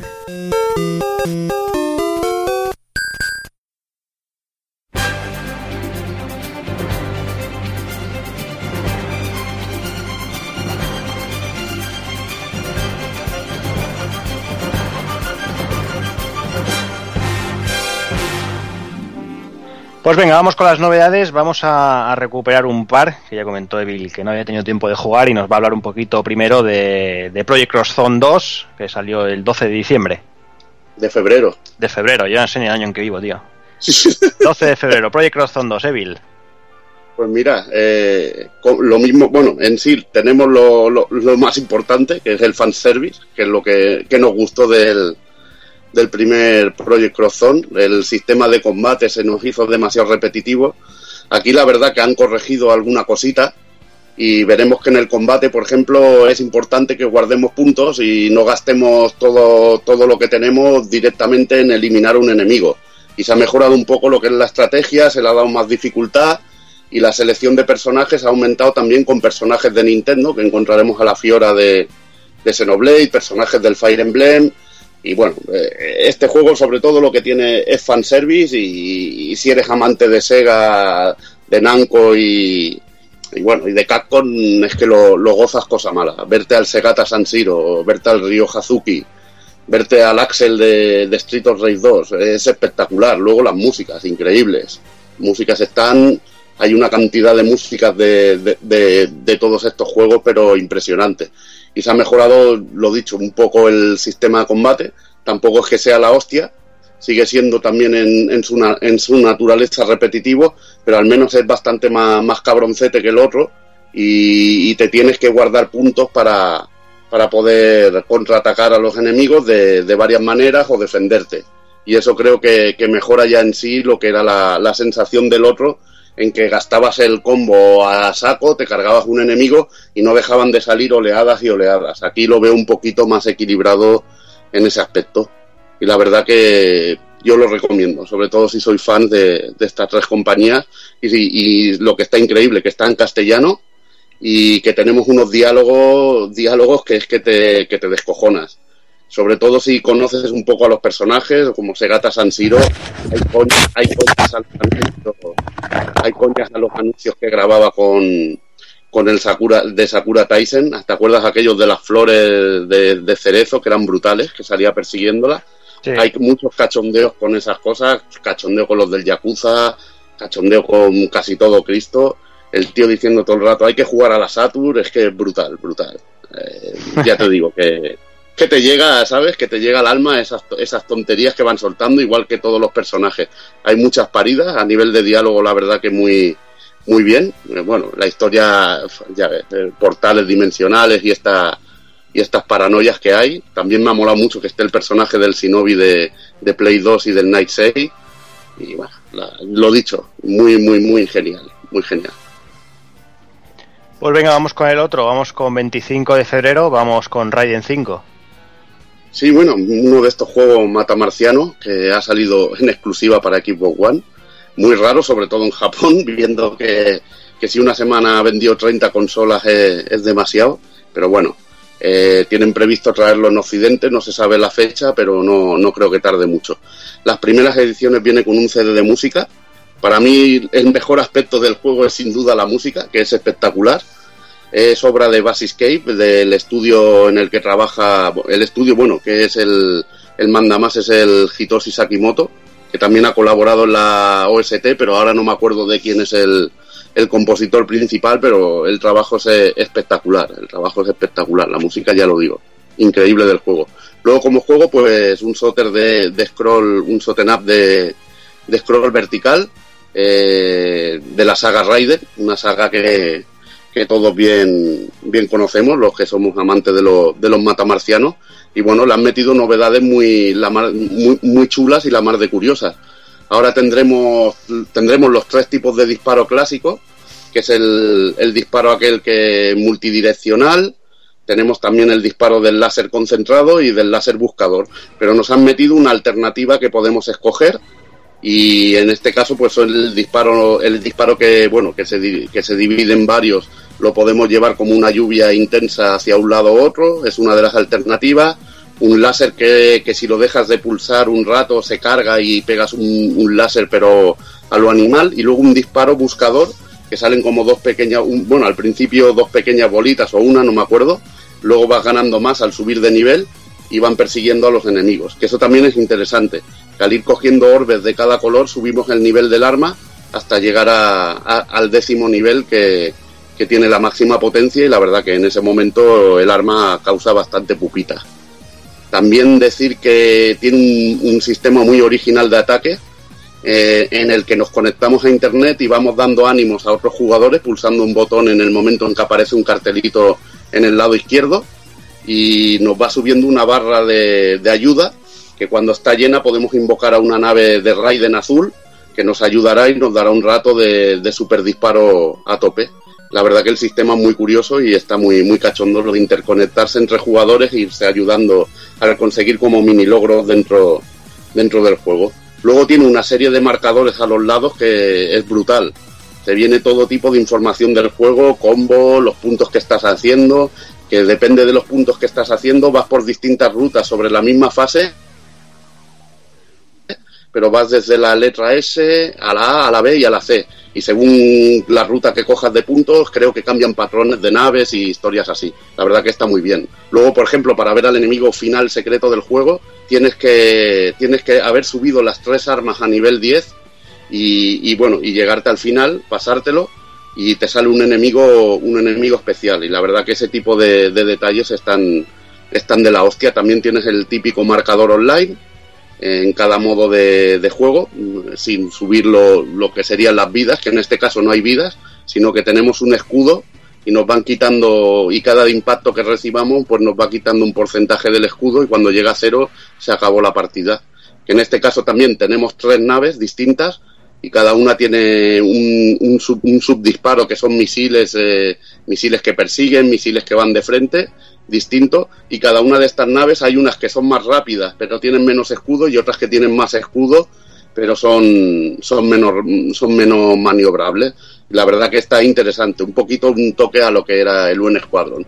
En cuanto a dificultad, pues muy cabrona. Tuvieron incluso que meter un parche al principio de, del juego para que se vieran mejor las balas y la verdad cuando pasas sobre todo el primer y segundo nivel son así como de aprendizaje, bastante sencillitos, pero cuando ya empiezas en la tercera la cosa se pone seria y sobre todo los enemigos finales a veces tienen unos patrones de disparo que es que yo los veo prácticamente imposibles de, de, de, esquivar, pero bueno, jugando, jugando, pues vas haciendo puntos, tienes tu típico, tus típicos marcadores para, para, pues bueno, para poder picarte con los colegas en puntuación y la verdad que está muy bien. Un juego muy completo, mata marcianos que muy bueno y que me ha dejado un buen sabor de boca, bastante contrario, por ejemplo, al que me dejó el, el Assault Suite Leinos de, de Play 4.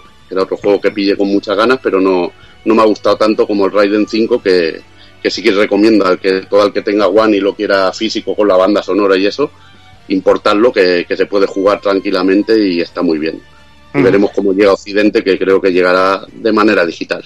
Exacto, está confirmado, pero todavía no se sabe si llegará físico o, o digital. Veremos, veremos cómo acaba la cosa. Pues venga, saltamos, empezamos ya con los juegos de marzo, empezamos con un juego de, que venía en el PlayStation Plus, Taco Kun, vamos a hablar de Blue Force.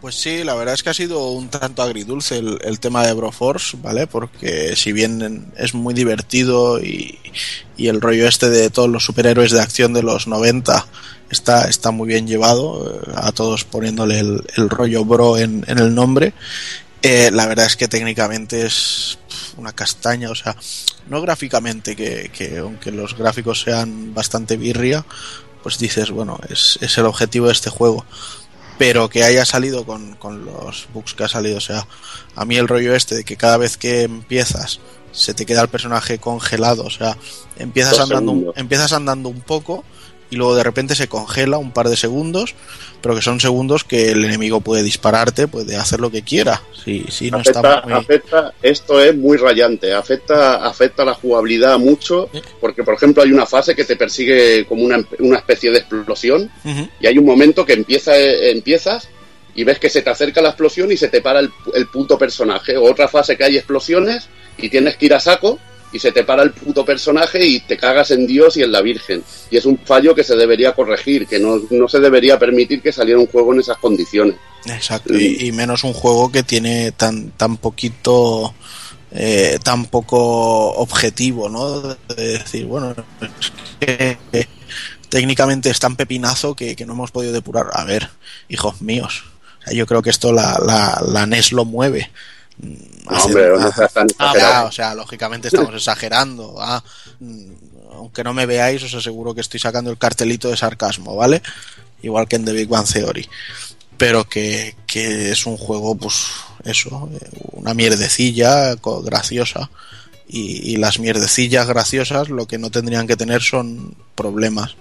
Porque si no, Yo no, no- igualmente- no les veo razón de ser. O sea, Me lo recomendaste antes de probar tú la versión de Play 4, supongo que basándote en lo que era la versión de PC, que iba bien. No, no, no, no, yo te lo recomendé después de haberlo probado yo en Play 4 y, y a mí el juego me encanta, ¿eh? Sí, sí, ya te digo que me, que me gusta mucho, pero me, me indigna demasiado que haya salido con, con un bug como ese y que Bueno. no esté parchado todavía.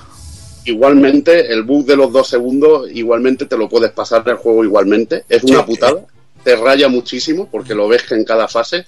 Luego también hay un problema, sobre todo cuando llegas al- a la fase final, que bueno, hay momentos, empiezas sobre todo al principio contra soldados, luego van apareciendo otro tipo de enemigos y al final te sale otro tipo de enemigos que pienso que son los más divertidos, los del final. Y, y la verdad, que eh, en las últimas fases notas que el juego se ralentiza demasiado. O sea, hay demasiados trozos en que se ralentiza y, y te jode bastante porque dices, hostia, tampoco este juego no tendría que exigirle nada a una Play 4, es que no tendría ni que exigirle nada ni a una Play 3. A mí el juego me gusta muchísimo, sobre todo para mí lo que es Es el, genial del es el juego, concepto en sí, o sea, el juego es un concepto. el concepto y Pero la la, jugabilidad. la realización pues no, no está demasiado bien llevada. Jugablemente el- es lo que dices, el, el tema del plataformeo, el- los disparos y tal están muy chulos, aunque y la manera de los gráficamente podría ser más chulo, lógicamente, Sí. pero no sé, o sea, no es eso lo que me desagrada. Me desagrada de es que esté mal acabado. El tema de los bros es genial, que cada uno tiene unos poderes distintos y hay algunos que te partes el culo. A mí me Sí. encanta el que va de MacGyver, cuando tiras el Exacto. pollo con, Sí. pollo con dinamita, tío, te partes el ojal, tío. Y haces que vengan ahí todos, los petas, o poner dinamita y al lado de un tío, o echársela encima de un tío que salga corriendo y revienta a tres o cuatro. Es que tiene cosas chulísimas el juego, jefes finales curradísimos.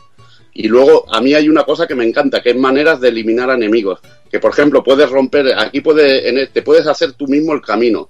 Vas rompiendo el suelo y puedes pasar por un sitio, por otro. Bueno, vas rompiendo el escenario. Y una manera de eliminar enemigos chungos y cabrones, de estos grandes que te pueden putear, es eh, destruyendo la plataforma donde está y haciéndolos caer al vacío. Y la verdad que es muy cachondo. Tiene cosas muy cachondas. Lo que pasa es que también tiene fallos técnicos que, como bien has dicho, son imperdonables. Pero bueno, un juego muy divertido, es muy recomendable. Y si te lo dan gratis, pues genial. Exacto. Pues venga, vamos con el día 3, eh, con Hazard y con Black Desert Online. Pues nada, el juego desconocido para todo el mundo, pero que ha vendido 400.000 copias, según Sí. ponen por ahí, por ahí, por, Sí, sí. por las páginas de Eso es internet. muy fuerte. Menos mal que no lo conoce nadie, ¿sabes? Sí, por eso digo. Y nada, pues eh, como el mes pasado había jugado a Final Fantasy XIV, que gracias a la oferta que me parece me costó 5 euros y era un mes gratuito, pues dije, bueno, voy a darle una oportunidad a, a otro juego, a otro juego multijugador de esto en línea, en línea. Y nada, eh, salió Black Desert online, le- la gente hablaba bien de él, de su diseño, diseñador de personajes, que te podías crear cualquier, cualquier tipo de personaje, hasta he visto una Valkyria con la cara, la cara de Michael Jackson. Y Joder, nada. Esa es muy buena. Sí, sí. Y nada, eh, el juego se queda en eso. Es muy divertido de jugar. Tiene, me he pillado la Valkyria, como no, eh, con unos grandes melones. Y, y nada, es, es divertido porque tiene sistema de combos. Con el ratón se controla bastante bien, pero cuando subes de nivel, pues eh, las armaduras no, no cambian. Eh, es que no, no cambia, no cambia nada. Sigue, sigues avanzando, no, no cambia nada. Eh, ¿Qué pasa? Pues que todo, todo es de pago. Si te quieres comprar una nueva armadura, eh, bueno, para cambiarte aspecto, eh, tienes que pagar, me parece que son 20 euros. Bueno, eso ocurre Sí, mucho te- en los coreanos. Sí, sí, si, si te quieres comprar una mascota para que, para que te acompañe, eh, 8 euros. Si te quieres comprar una mesa para, para la casa, que te puedes hacer una casa, otros tantos euros. ¿Qué pasa? Que, que todo el juego se basa en, en, micro- en micropagos. Eh, no lo vería mal si el juego fuera, fuera gratuito, pero es que el juego te cuesta 29 euros de salida. claro, 29 euros, más luego los micropagos, pues. Pues bueno, le, le he dado unas 20 horas, unas 20 horas y ya tomar por culo el juego porque, mira, paso, la verdad, paso, paso de pagar por nada y total, tampoco tengo amigos pa- para jugar.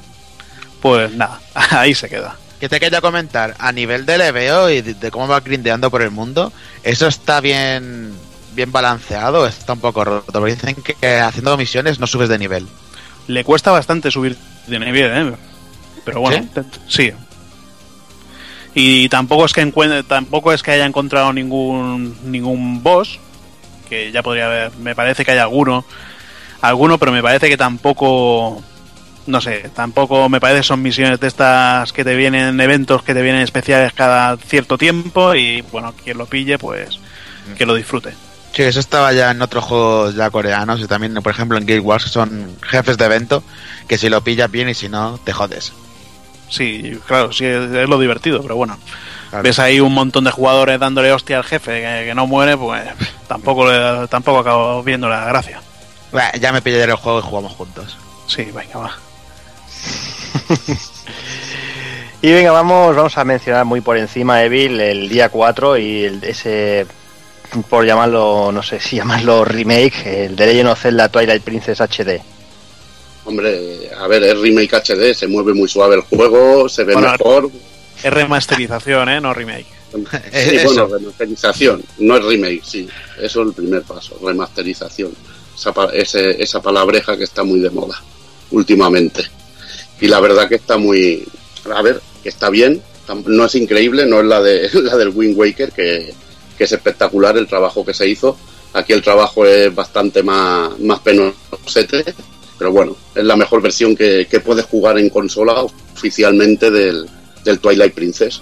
Eh, decir sobre todo a nivel de, opciones que hay una celda- bueno hay un- una mazmorra nueva que, que desbloqueamos con el amigo que venía en la lo que es la, edición especial con el con el personaje bueno con el amigo y, la banda sonora y que bueno también tienes la dificultad héroe que hace que, el juego sea mucho más chungo y disfrutable ya no te empiezan a salir corazones cortando el césped ahí en cualquier lado y, y que puedes aumentar aún más la dificultad si tienes el amigo de, de Ganondorf y convertirlo el juego en un auténtico infierno para el que quiera disfrutarlo. Eh, bueno, la verdad que no, he jugado mucho rato. Lo que me ha gustado es que se ve suave y que se ve bien y no te tienes que arrancar las retinas como en la versión de Wii, como le, gusta decir a, a Kun, que no le gustaría desde luego si tuviera que jugar al, al, Twilight, al Twilight Princess, eh, escogería el de, el de Wii U. Y, Sí, de y hecho lo- lo, tengo, ¿eh? Tengo la, incluso la edición Amiibo esta. O sea que es la yo yo que no me he pasado el juego y, y le quiero dar caña es la versión la mejor versión que puedes jugar oficialmente. Pues venga, vamos, vamos a por el siguiente, vamos a por uno de los lanzamientos importantes. Vamos, el día 8 salía de Division, Hazard. Pues no me lo iba a comprar, pero después de, jugar a la demo y jugar con, en compañía, dije, me lo voy a comprar porque voy a jugar solo, porque nadie se lo va a comprar. Total. Y nada, el juego bastante, bastante entretenido. eh, bastante entretenido, así con misiones, eh, tiroteos, coberturas. Eh, te puedes eh, eh, las misiones puedes hacer que se te unan se te unan otro, otros otro, más gente eh, aunque no sean amigos. Ves a tus a tus compañeros en el en el mapa. Y no sé gráficamente sí te- ya lo ya hablábamos la- el mes pasado con, con la beta. Gráficamente tiene tiene downgrade pero joder te, te ves cada escenario te ves cada iluminación cada cada brillito y cada mierda y no sé, Son Chama me parece que está jugando a la versión de PC que, que es todavía mejor, no sé cómo, cómo lo Sí, verá sí. él. En la versión de PC, aunque tenga downgrade, evidentemente se ve increíble y se mueve genial. La verdad, ha quedado un muy buen juego. Pues venga, pues vamos a por el siguiente, vamos con Hitman, Hazard. Pues Hitman, igual que le he metido caña a Black Desert Online, mm, creo que a Hitman le voy a meter la, la misma caña. El juego me ha gustado porque es muy estilo Absolution, bueno, vuelve a los orígenes de, la gente 47, pero Pero el tema es, bueno, aparte de, que es por capítulos, que como ya se sabe, últimamente Square Enix eh, le gusta sacar todo por capítulos. eh, no, no me gusta que, esté en medio de una misión, pierda la, pierda la conexión con, con internet y, y me eche, y me eche de la partida. Estando jugando solo, que, que no es un juego multijugador, eh, me ha pasado ya tres veces y he mandado directamente el juego a la mierda. Me he pasado la primera misión, he mirado un poquito lo que es eh, París, que París, el escenario de París es una, una maravilla. eh, bueno, el- también el tema de, de realizar todas las misiones de diferentes maneras también es una, una pasada. Me, me convence un poco más que, que Absolution, en el que veías el mapa ahí todo plagado de enemigos, veías puntos rojos por todo, por todo el mapeado. Aquí hay enemigos, eh, los puedes de- los puedes detectar, pero el, te- el tema de, de que no, de que tengas que, tener obligatorio una, una conexión, eh, te graba partida, pero no sé, es, es lo que no me ha convencido del juego. Vale. Eh, pues sigo contigo, Hazard, que estás aquí a tope Sí, hoy. bueno, sí, venga, va. El, el 18 del 3 salió en Rancagura Steve Hazlos tú, Versus. hazlos tú directamente ya, sí, ya, y bueno, como, como fundador de- del Club del 7, pues este juego se vino directamente para casa en su versión de PlayStation 4, ha salido también para, para PS Vita. Lo que pasa en PS Vita, como, como juegos que salen en, en Play 4 ya no lo miro, no sé si habrá salido en formato físico o digital. Y nada, el juego para mí es lo, de lo más entretenido que tiene Marvelous. Eh, el Valkyrie Drive Bikuni lo vi bastante lento. El Lappers, eh, el próximo que van a jugar, lo veo una buena iniciativa por ser un poquito diferente. Pero este, entre la diferencia de personajes, eh, tiene personajes que son, son rápidos, eh, tiene personajes lentos, eh, le han metido también combinaciones de ataque eh, de tag, eh, bueno, tag con, con otros personajes. La rotura típica de la ropa es, es típica de la ropa de, de la, de la saga. Es una, una maravilla, de recomendado, que, que menos mal que se puede jugar en la PS Vita, que te lo puede llevar al cuarto baño. Y nada, el juego eh, es que es, una maravilla. Gráficamente eh, me parece mucho más pulido que los anteriores, sobre todo que los, que los originales de, de Nintendo 3DS. Y yo es un juego que, que la verdad es que recomiendo. Tiene, tiene combos, tiene aerials, eh, como ya, ya he dicho, tag combos, eh, tetas. Y, y nada, pues pasamos ya al día 24 de marzo, que en el, en el que salió or Alive Extreme 3. Eh, este salió su versión asiática y japonesa con subtítulos en inglés. Eh, no tienen pensado en sacarlo, en sacarlo por aquí. Y nada, eh, le he estado dando un ratito porque me ha llegado justamente hoy y ya pierde, pierde mucho respecto a Extreme 2. Eh, tiene, tiene modo, tiene modo voleibol, que, que es por lo que se creó la saga originalmente, pero se han centrado más en el, en el fanservice, en meter solo a 8 personajes, eh, teniendo, la, teniendo la saga, me parece, 18 o 20 personajes, y quitando, por ejemplo, la fase de motos acuáticas, que era una, una pasada. Eh, se ha quedado se ha quedado corto tiene fanservice eh, eso está claro y tiene el nuevo Yaguaraca Engine que es el motor suavecito que, que, bueno tiene más suavidad las tetas que se, se espachurran contra las paredes contra el suelo eh, los culos también se mueven se mueven bastante bien y y nada pues me voy al lavabo porque me parece que ya no me toca ninguno más no Y el, el tema del volei sigue siendo igual de mierda, ¿no? El tema del volei sigue siendo igual, es que igual, hasta las músicas son las mismas de- del Extreme 2, para que Madre vea. mía, Madre mía, qué Sí, perros. Podrían Sí, hacer sí, un muy- juego muy- bueno muy de voleibol, tío. Y, y- y que Pero- mereciera la pena también por algo A ver, de, momento de, de momen- de momento, claro, he jugado una hora, la hora antes de...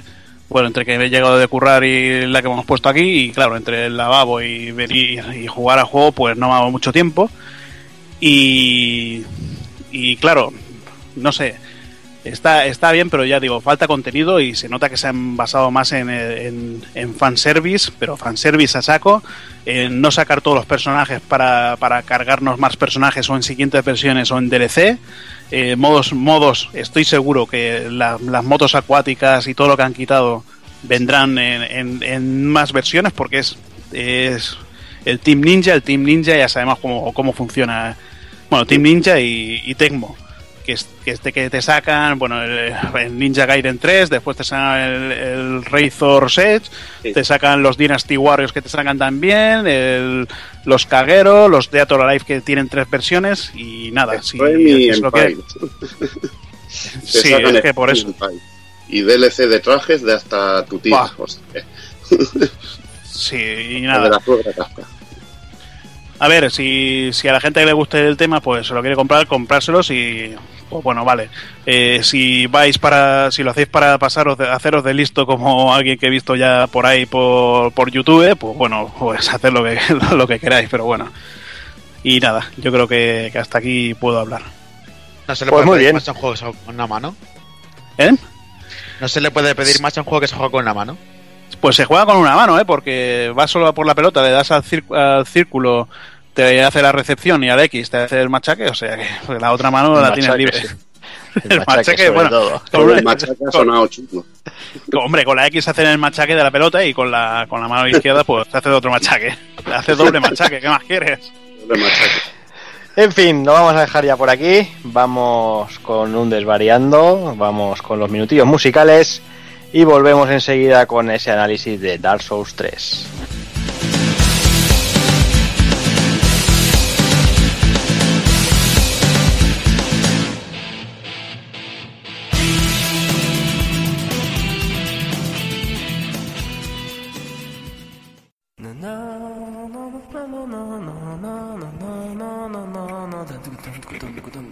Desvariando.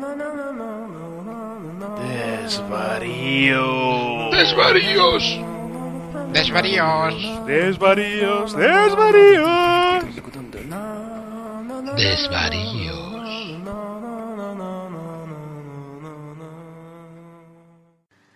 Hola amigos, ¿cómo estamos? Aquí está vuestro amigo y vecino Taco Doki o Doki Panic, como todos ustedes deseen, y aquí estamos una semana más en esta sección que ya parece propia, que ya parece mía, que es la del desvariando, porque otra vez esta semana no he podido estar en el programa de actualidad, no os preocupéis que el retro no me lo pierdo por nada del mundo. Y aquí estoy una semana más pues para charlar un poquito de mis cosas, de mis mierdas y contaros mis impresiones sobre ciertas cosas, aunque ya sabéis, como siempre os digo, que todo lo que voy hablando yo no tengo la verdad absoluta de nada, pero totalmente de nada, no me considero un experto de nada, me parecería absurdo considerarme un experto de cualquier cosa de este tipo. Eh, soy experto en mi trabajo, así está, así claro que es lo que realmente lo que me da de comer. Directamente soy un simple aficionado, con lo cual me puedo equivocar y espero equivocarme mucho.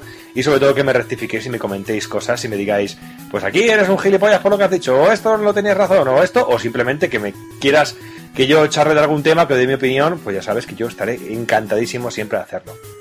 Y bueno, otro día sí, hablando con, con mi chica, con, con Soraya, estábamos hablando un poquito de, de cómo empecé en todo esto, de, de, cómo, de cómo empecé con los videojuegos, cómo llego a mi casa.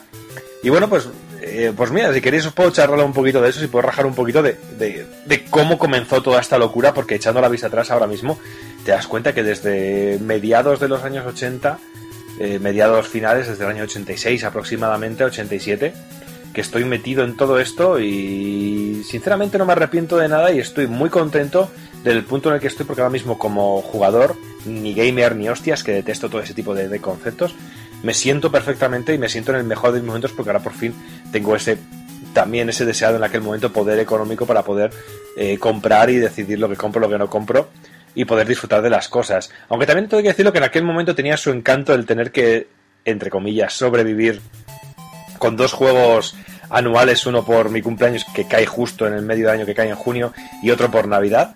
Y sobre todo que es toda la desinformación que teníamos antes y, también tenía su gracia el, el tener que decir, coño, este juego, aunque no me guste ahora, eh, me lo tengo que comer con patatas y tengo que decir que me guste, porque si no encima mi padre me va a dar un bofetón por idiota para haberse gastado las 7.000, 8.000, 9.000 o 10.000 pesetas que costaba en aquel momento un juego. Eh, pero bueno, ¿cómo comenzó todo? Pues yo recuerdo verla, eh, un Spectrum en, en casa de un Gomas, un Spectrum Gomas de 48K en, en casa de mi vecino Daniel y, en y otro en casa de mi vecino Rubén, mi casa estaba en el medio. Y recuerdo ser muy pesado y decir que quería que me lo compraran, que quería que lo compraran, que quería que me lo compraran. Y llegó el punto en el que mi primo y yo decidimos eh, ahorrar para ese ordenador. Eh, teníamos una caja de, de café, de estas de, galletas de café, y íbamos metiendo ahí todo el dinero que íbamos ganando. Y ganando cuando éramos unos críos, estoy hablando, yo tendría 8 o 9 años, porque ganando me refiero de voy a por el pan, me quedo con la vuelta del pan, corto el césped, me dan 50 pesetas, 100 pesetas, y íbamos los dos metiendo dinero en ese bote y decidimos que, que, compraríamos un Spectrum entre los dos. No dijimos nada a nadie, simplemente sabían que estábamos ahorrando para algo, pero realmente no sabían que era para ordenador porque nos poníamos muy pesados, pero realmente tampoco eran conscientes hasta ese punto de que de todo lo que habíamos ahorrado. Y llegó un punto en el que llegaron casi octubre, creo que era septiembre, o, sí, era septiembre, porque era justo después de las fiestas de mi pueblo. Llegó septiembre y enseñamos el, el bote a nuestros padres, a los padres, porque mis, mis primos, eh, mis tíos siempre estaban con mis padres, incluso llegaron a vivir alguna vez, alguna temporada en casa y en Medina, y decidimos eh, enseñarles el bote y decir, oye, mira, que tenemos el dinero ahorrado, ir a comprarnos el Spectrum, irnos a comprar el ordenador, que es para los dos, y habíamos organizado hasta tenerlo un día cada uno en casa. Y después de eso, pues llegaron, cogieron el bote y se presentaron en casa con un Spectrum para cada uno y aparte el bote pues nos lo dejaron y nos lo dieron y ese dinero fue para nosotros lo tuvimos ahorrado y nos lo metieron en una, para mí mis padres en mi, en mi caso me lo metieron en una pequeña cuentita, la mitad del dinero y ese dinero pues fue ahorrándose como mis ahorros de crío que uf, ya contaré algún día cómo se gastaron esos ahorros, que madre mía, qué puto desastre. Pero bueno, esa es otra historia, ya os lo contaré. Y de esa manera llegó el Spectrum a casa. Eh, mi primo se fue con su Spectrum para su casa y cosas de que tiene la familia, eh, las familias se empezaron a distanciar un poquito, con lo cual a nivel de juegos pues ya hubo poca relación, teníamos poca posibilidad de ir cambiando juegos. Y mi padre tenía la gran baza de decir, no te compro ningún juego porque he encontrado una revista que se llama Micro Hobby, que todos los meses traen cintas con juegos. Bueno, no eran juegos, eran demos, alguna vez había algún juego, pero bueno, me tenía que conformar con eso y sobrevivir con eso y de vez en cuando, sí, cuando mi padre, porque viajaba mucho, me compraba alguna cinta en algún bar que paraba de carretera, alguna gasolinera, o yo me ponía muy pesado, como por ejemplo me puse muy pesado en su momento con el pack Platinum de para, para el Spectrum, que venían juegos como Ghost and Ghost, venía Forgotten Wars, eh, bueno, venían así algunos juegos de Capcom que en aquel momento, que ahora lo ves y dices, joder, menos el Ghost and Ghost, que es una versión cojonuda, el Forgotten Wars deja bastante que desear, pero era una auténtica, el Black Tiger también venía, que es cierto, y era como la auténtica, era una auténtica locura el poder jugar a esos juegos que veías en recreativa y que para mí me parecía que estaba jugando realmente a recreativa, pero bueno, años después te das cuenta que no, pero bendita inocencia. Y bueno, de esa manera llegué, de esa manera empecé con mi Spectrum, ya fue un más dos, no fue un eh, no fue el, el, el Gomas clásico y porque me acuerdo que mi vecino tenía el Gomas y al lado tenía que conectarle un aparato para conectar un cassette eh, y para poder cargar las cintas. El mío ya venía con las cintas y todo. Y luego recuerdo que tuve un amigo que ya tuvo el más 3 que ya era una auténtica gozada que venía con disquete, que era súper rápido. Y bueno, pero tampoco hay que exagerar que yo me, me descojono cuando digo a la gente dice, es que las cargas del Spectrum una hora, dos horas, y digo, pero a ver, que estamos contando? Quedan cintas de música, que las cargas sean de 10 de 8, 9, 7, 4, 3 minutos, no eran de 20, 30 minutos, o mejor había un juego que tenía más, pero tampoco hay que exagerar y tampoco hay que hablar de esa manera porque es totalmente desinformación. Y bueno chicos, de esa manera llegué, algún día continuaré y contaré un poquito cómo llegó la NES a mi casa, que fue mi primera consola, aunque en principio iba por una Mega Drive, pero bueno, esa es otra historia, no quiero seguir aburriendo. Solo quiero deciros que ahora en estos tiempos que se está llevando sobre todo el criticar por criticar, que se está llevando sobre todo lo de eh, el no estar contento con nada, el no disfrutar de las cosas, eh, disfrutar, porque cuando pasen los años va a ser muy rico el poder decir, joder, qué buenos momentos tengo, qué buenos recuerdos tengo, o que hayas grabado un podcast y digas, joven, joder, qué bien, cómo me gustó haber grabado en este momento, o un canal de YouTube, y sobre todo también respetad a las generaciones que llegan ahora, porque para muchas generaciones, o mejor ahora están y dicen, jo, sí que me acuerdo mi primera consola que, que antigua, la PlayStation 1 o incluso la PlayStation 2. ¿Dónde queda el retro? ¿Dónde no está el retro? Eso es muy diferente, es muy difícil de definir y sobre todo para cada generación es de una manera. Habrá una generación que sea PlayStation, para ellos el retro o incluso PlayStation 2. Respetando sobre todo y de- dejar que la gente tenga sus aficiones en paz y sobre todo disfrutad de los videojuegos, disfrutad de esta gran afición, disfrutad de lo que conocéis, disfrutad de aprender, de conocer un nuevo autor, un nuevo juego, un nuevo género. Pero sobre todo, disfrutad también del Pool Podcast y de Retro Pool Podcast. Bueno, chicos, un saludo, un, un placer estar con vosotros aquí hablando este sábado, porque yo estoy grabando un sábado después de venir a currar, joder, después del trabajo voy a currar a otro sitio. Y venga, un abrazo a todos y muchísimas gracias por estar ahí. ¡Un abrazo!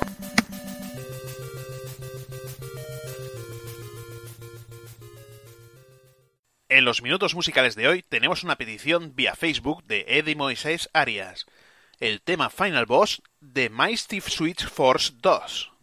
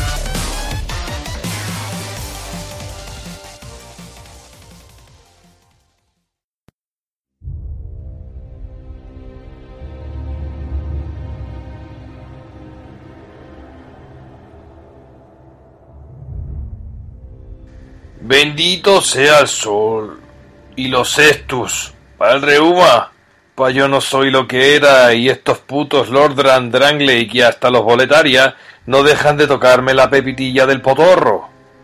Todavía no tengo clara cuál es mi misión. Mantener la llama encendida o dejar que se extinga. Pero en mi camino ya he acabado con dragones, antiguos reyes, gigantes y hasta con el Venancio, el de la vendimia. Así que una vez más, me enfundo mi armadura de heraldo, o de heralda, como quieras, mi casco de caballero de plata, o caballera, mis espadas duales, pues no conozco el miedo a encarnar al enemigo.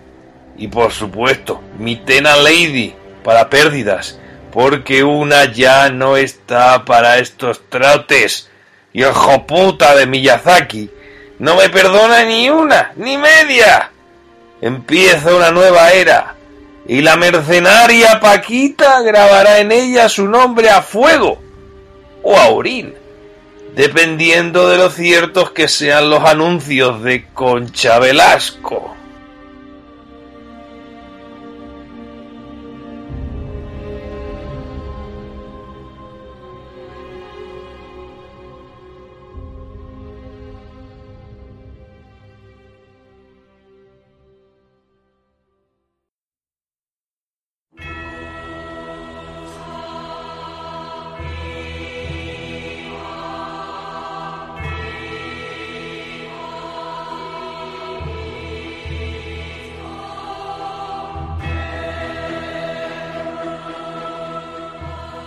Bueno, chicos, pues ya lo tenemos aquí. Está, eh, supongo que mientras escucháis el podcast, muchos de vosotros ya lo estaréis recibiendo en, de vuestras tiendas online y yendo a recogerlo con el ansia y la necesidad de la sangre.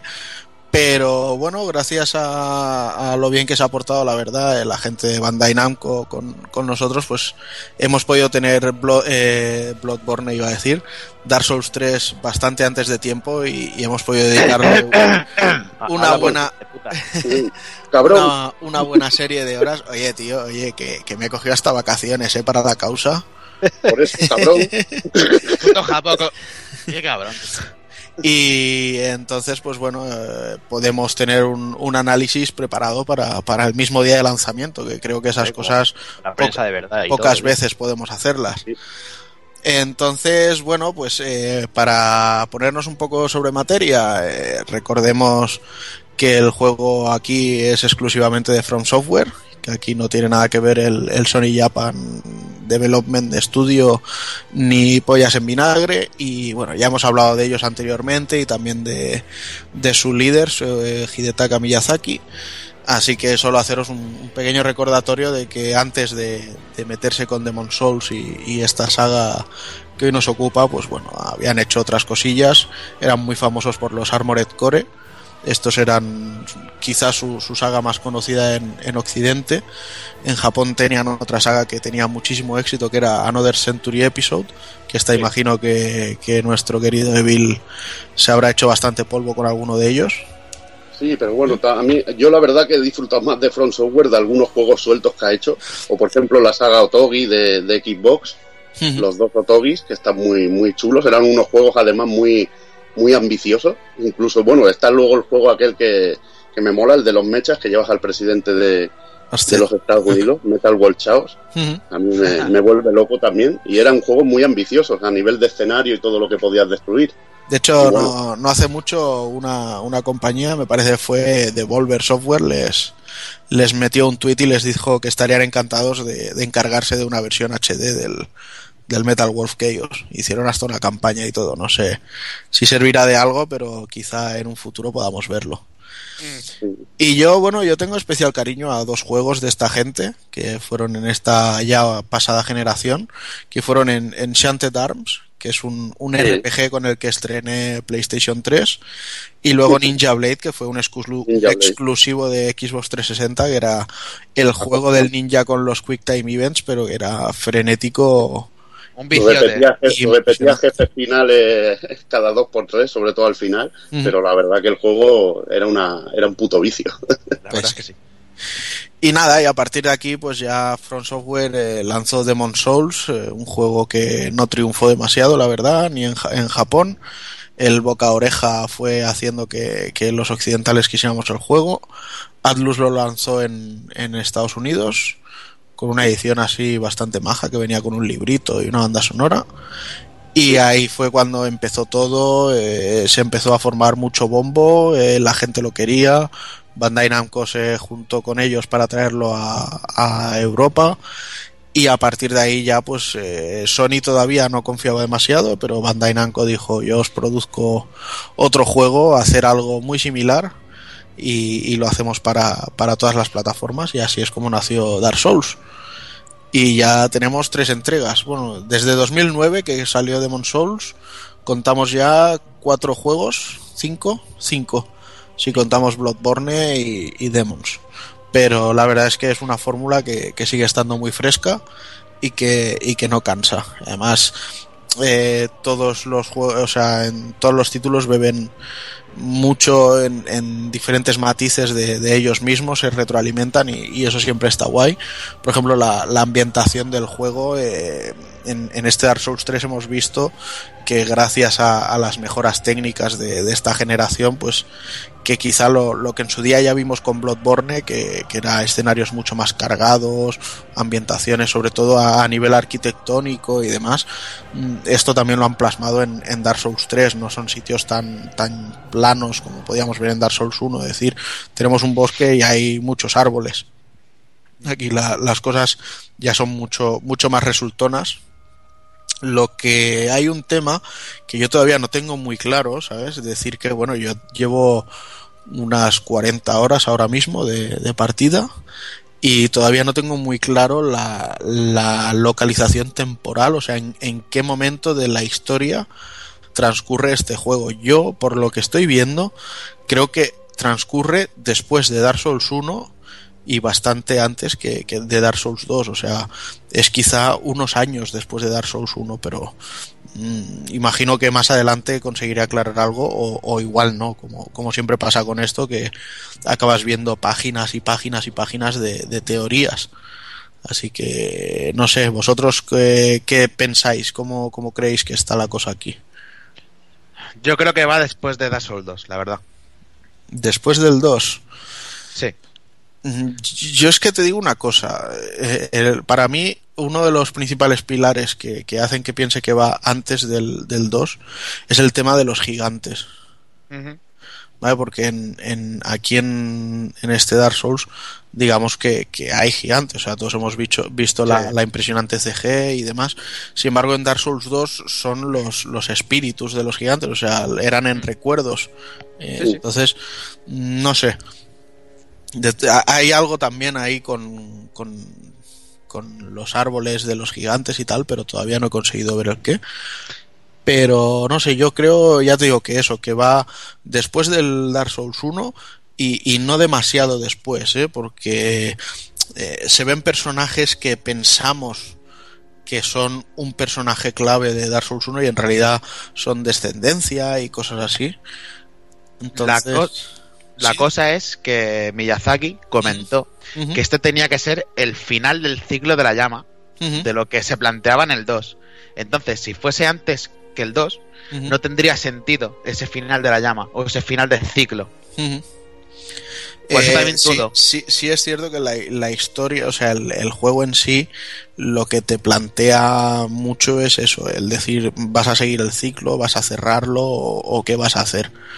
Pero no sé yo si, si con plantearse eso de, de cerrar el ciclo eh, se referían a, a incluyéndolo todo o, o igual dejan, no sé.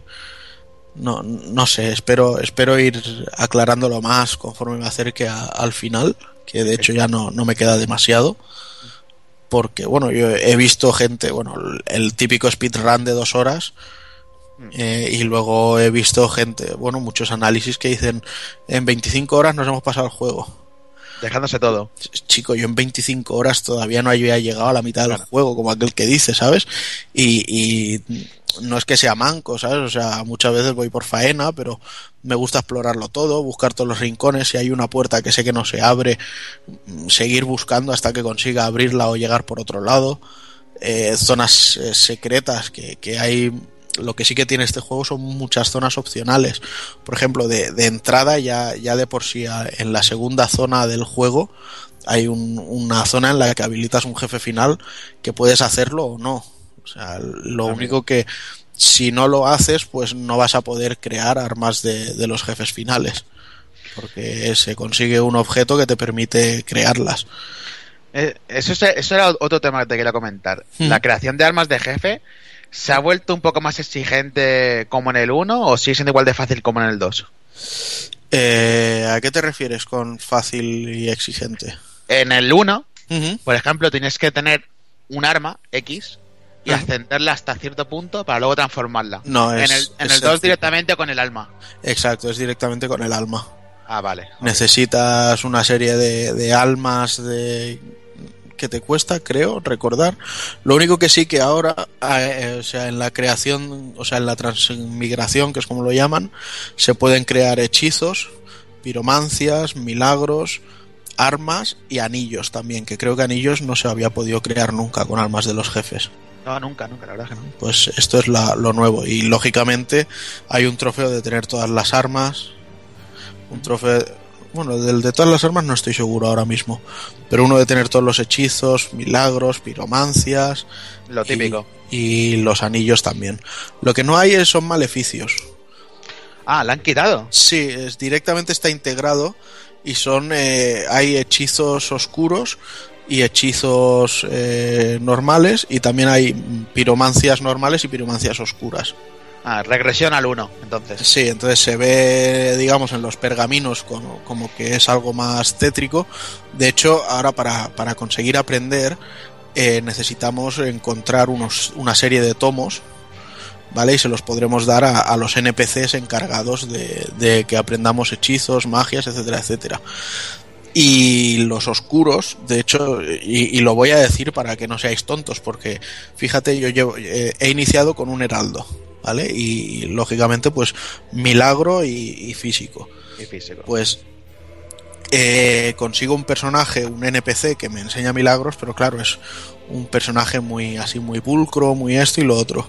Total, que llega un momento que consigo un, un tomo de milagros eh, oscuros, ¿vale? Y me dice, hostia, esto es muy, muy así, ¿no? Muy, uf, no sé, muy lúgubre, muy, muy macabro.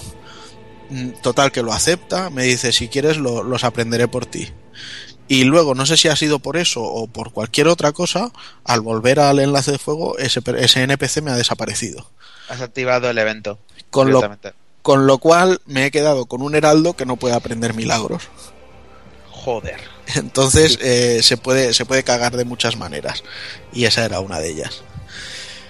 Lo que sí es cierto es que, bueno, volviendo un poquito al, al tema de la localización así temporal, eh, es, de, es de buen recibo eh, ver algunos sitios conocidos, ¿vale? Están mínimamente modificados, precisamente por cosas que pasan en la historia y que es otro de los motivos que me hacen pensar que pase después del primer Dark Souls.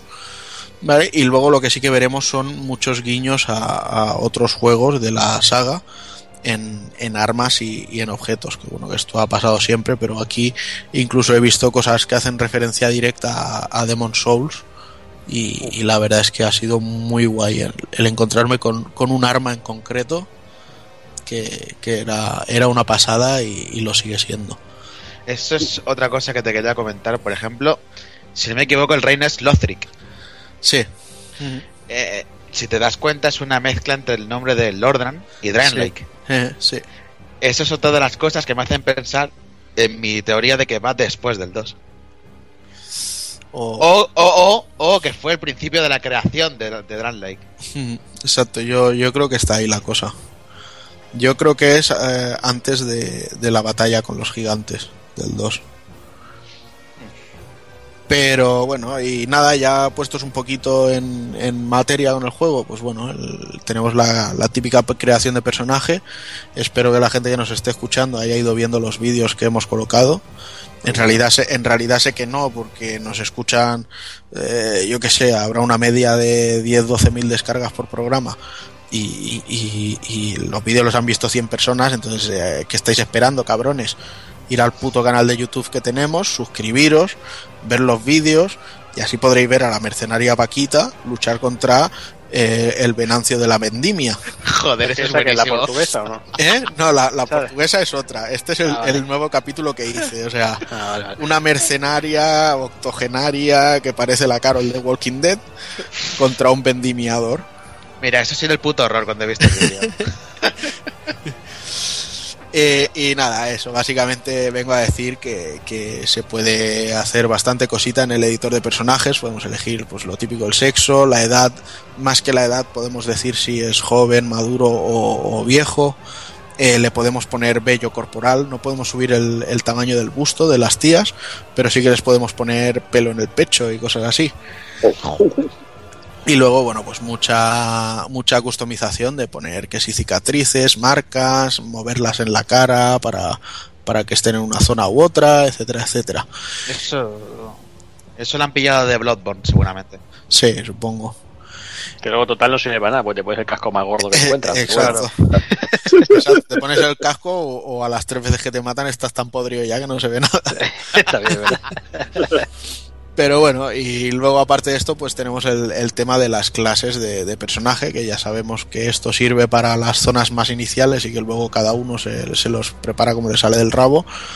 Pero sí que hay que decir que, que es importante saber elegir al principio porque si no te puedes quedar muy vendido. Yo, por ejemplo, eh, como decía antes, mi, mi personaje inicial ha sido el Heraldo, que vendría a ser lo que fue el noble en el, en el Demon Souls. Así con de inicio sale con su alabarda, con sus milagros, su escudo, su poder pegar con el escudo levantado.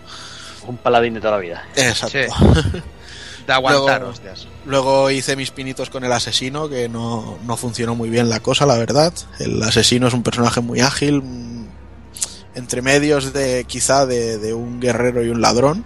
Lo que pasa es que también tiene hechizos para poder eh, meterse más sigilo y, y que no le escuchen los enemigos y cosas así. Eh, no sé, está guay, pero no, no, no me acabé de llevar bien con él. Esas son clases ya más enfocadas sobre todo a, Al a player versus. Sí. Mm. Sí, pero no sé. Luego caté el hechicero que al principio la verdad es que si, si le pones, subes un poquito el arma, inviertes en las primeras titanitas que encuentras, las inviertes en, en mejorarle el arma que lleve y le subes un poquito la destreza, eh, con el hechicero vas, vas sobrado en, en gran parte del principio. O sea, yo no, no tuve prácticamente ningún problema en, en avanzar con él. Las, las flechas del alma se cargaban a los caballeros grandes que daba gozo, a los jefes finales también. Y, y luego, pues bueno, el personaje en sí era muy rápido atacando, o sea que... Esa es otra Eh. cosa que te, te quería preguntar. Dime, dime. Eh, a nivel de, de magia, ¿las ves muy, muy potentes o están bastante mejor niveladas? Porque en el 2, Ujú. por ejemplo, empezabas al principio, si empezabas siendo clase de fe, los, eh, las lanzas de relámpago te metían una barbaridad.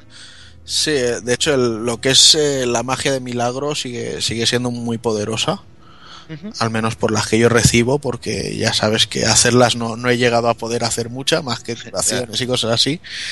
Y en cuanto a hechizos, lo que, lo que pasa también es que lo es. Me da la impresión de que los niveles están un poco cambiados. ¿Vale? Y, y al principio, eh, los hechiceros, si tú, por ejemplo, le vas subiendo la inteligencia, lo que más le va a subir va a ser la defensa mágica y cosas así. El Pero escalado lo- mágico. Exacto, pero lo que es el ataque mágico en sí no, no le va a subir tanto hasta que tienes muchos niveles. Sabes que con un personaje, por ejemplo, de fuerza, tú empiezas a subir nivel 3, 4, 5, 6 y cada vez te sube un montón y luego a lo mejor llega al 50 y de cada dos niveles que subes pues te sube un punto. Sí, casi nada. Pues, pues parece que aquí los hechiceros es al revés. O sea, al principio le cuesta mucho, mucho, mucho subir, pero luego cuando ya estás en, en niveles pepino, entonces la, la cosa sube que, que es un desfase. Imagino que será también para que las magias más tochas pues no se, no se lancen desde cualquier momento del juego y cosas así, no sé. Sí, puede, ser, puede llegar a ser muy abusivo en, la- en los primeros, el, el ir con una clase mágica y sí. matar a todo lo que se moviese. Y luego, bueno, otra clase que hemos visto que nos ha llamado bastante la atención es el mercenario. Que de hecho, bueno, en, en Dark Souls 2 ya vimos un, un personaje que podía llevar dos espadas, pero hay que decir que no, no eran realmente independientes, sino que cada era actuaban como una sola. Sí. Y aquí es al contrario, o sea, al menos el mercenario pues tiene la opción de, de sacar las dos armas, puedes elegir atacar con una sola o, o hacer los ataques con, con la izquierda, que en, en según qué casos es con la propia mano izquierda solo, o en según qué casos hace ataques dobles con, con las dos manos, haciendo cosas muy acrobáticas, parece un, un chino de estos del Circo del Sol, y, y es un personaje muy agresivo, hace mucho daño, pero hay que tener los cojones bien puestos porque yo cuando me veo a un bicharraco con un arma pesada y, y veo que me va a partir en dos, yo si no tengo mi escudo como que no, no tentengo confianza en mí. Al de la vendimia. Eso. cojones. Exacto, o, lo- o los vendimiadores. Eso, eso me recuerda una escena de una peli de Buzz Spencer que le salía un chino haciendo el gilipollas y le pegaba un mazazo en la cabeza y lo dejaba tieso, Sí, ¿sabes? pues- Pues debe ser más o menos lo mismo. Viene siendo así. Además, aquí me he encontrado con enemigos que real, o sea, rollo a lo mejor te encuentras un, tío que viene con, el, con un ultra espadón, rollo los, caballeros estos de plata o cosas así que hemos visto en otros juegos. Pues aquí te ve con el ultra espadón y hace un giro y, pega como si fuera un uppercut con, el espadón y sales volando en plan, bueno, ya caeré al suelo. o sea, es muy bruto. Y una cosa que sí que es la gran novedad del juego y que yo no le, no le he visto gran uso de momento, lo que pasa que quizá eh, empleándolo bien o, o para el player versus player sí que sirva más, es el, el tema de las artes de las armas. ¿vale? Ahora, Ah, sí. cuando, bueno, no- de, de hecho directamente nuestros personajes ya no tienen un número de usos de hechizos, sino que tenemos una barra de, de concentración eh, que se carga con, con estus de ceniza, que son diferentes. ¿Vale? Entonces, eh, con esta barra, pues podemos utilizar o hechizos o milagros, etcétera, etcétera, o podemos utilizar las, las artes de, de las armas. Entonces, por ejemplo, hemos visto que con según qué espadas, pues el personaje se pone en, en una pose como así agazapado, súper concentrado, y según cada ataque hacemos, pues hace hacia arriba, hace en- horizontal con, con movimiento, eh, hay armas que hacen una carga o incluso un, eh, un milagro, porque podemos hacerlo hasta con, con las campanas y nos sirve para, para ir recargando vida, incluso podemos eh, las varas de hechicero usar las artes y entonces la, la imbuye de magia y podemos pegar físicamente haciendo daño mágico también. Con alabardas pues rollo salir corriendo hacia adelante y pegar un arponazo súper largo que además va dando varios golpes entonces esto da bastante vidilla, aunque creo que aquí donde realmente se ve el potencial de, de las artes es con las armas especiales, porque ya he, he conseguido algunas que hacen eh, rollo, generan como un campo de viento, eh, otras que se, se imbuyen de una energía violeta, creo que era, y cosas así. Entonces sí que es cierto que, que con determinadas armas va, va a despuntar esto más.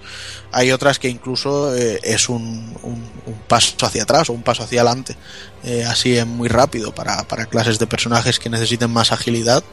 Pues en vez de ser un ataque es un- una forma de moverse y luego poder atacar desde diferentes flancos. En cualquier caso es, es un añadido muy interesante. Lo que sí que me ha parecido una pena es, no sé si recordaréis al principio, cuando se presentó el juego y tal, se decía que bueno, que en las hogueras iba a haber cosas importantes, incluso que se podían ofrecer cuerpos de personaje como sacrificios para las hogueras y cosas así. Sí, para encenderlas. Mm, Pues todo esto ha, ha quedado en, en el olvido. Vaya por Dios. Entonces no, no hay nada. A, a no ser que ahora me digan que en el player versus player o, o algo así, pues claro, hasta hoy no, no se han abierto los servidores, entonces no lo que es el juego online no, no lo he visto propiamente, pero vamos, que no, no he visto ninguna opción tampoco en las hogueras.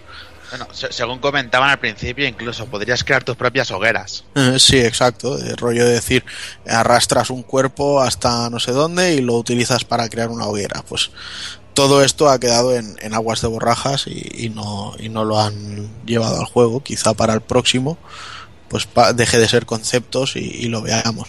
Incluso en, en el Stress Test, no sé si tú llegaste a probarlo. No, no, no llegué a probarlo. Bueno, yo en el Stress Test sí que entré y es la primera zona, el, el gran muro de- de Lothric y tal.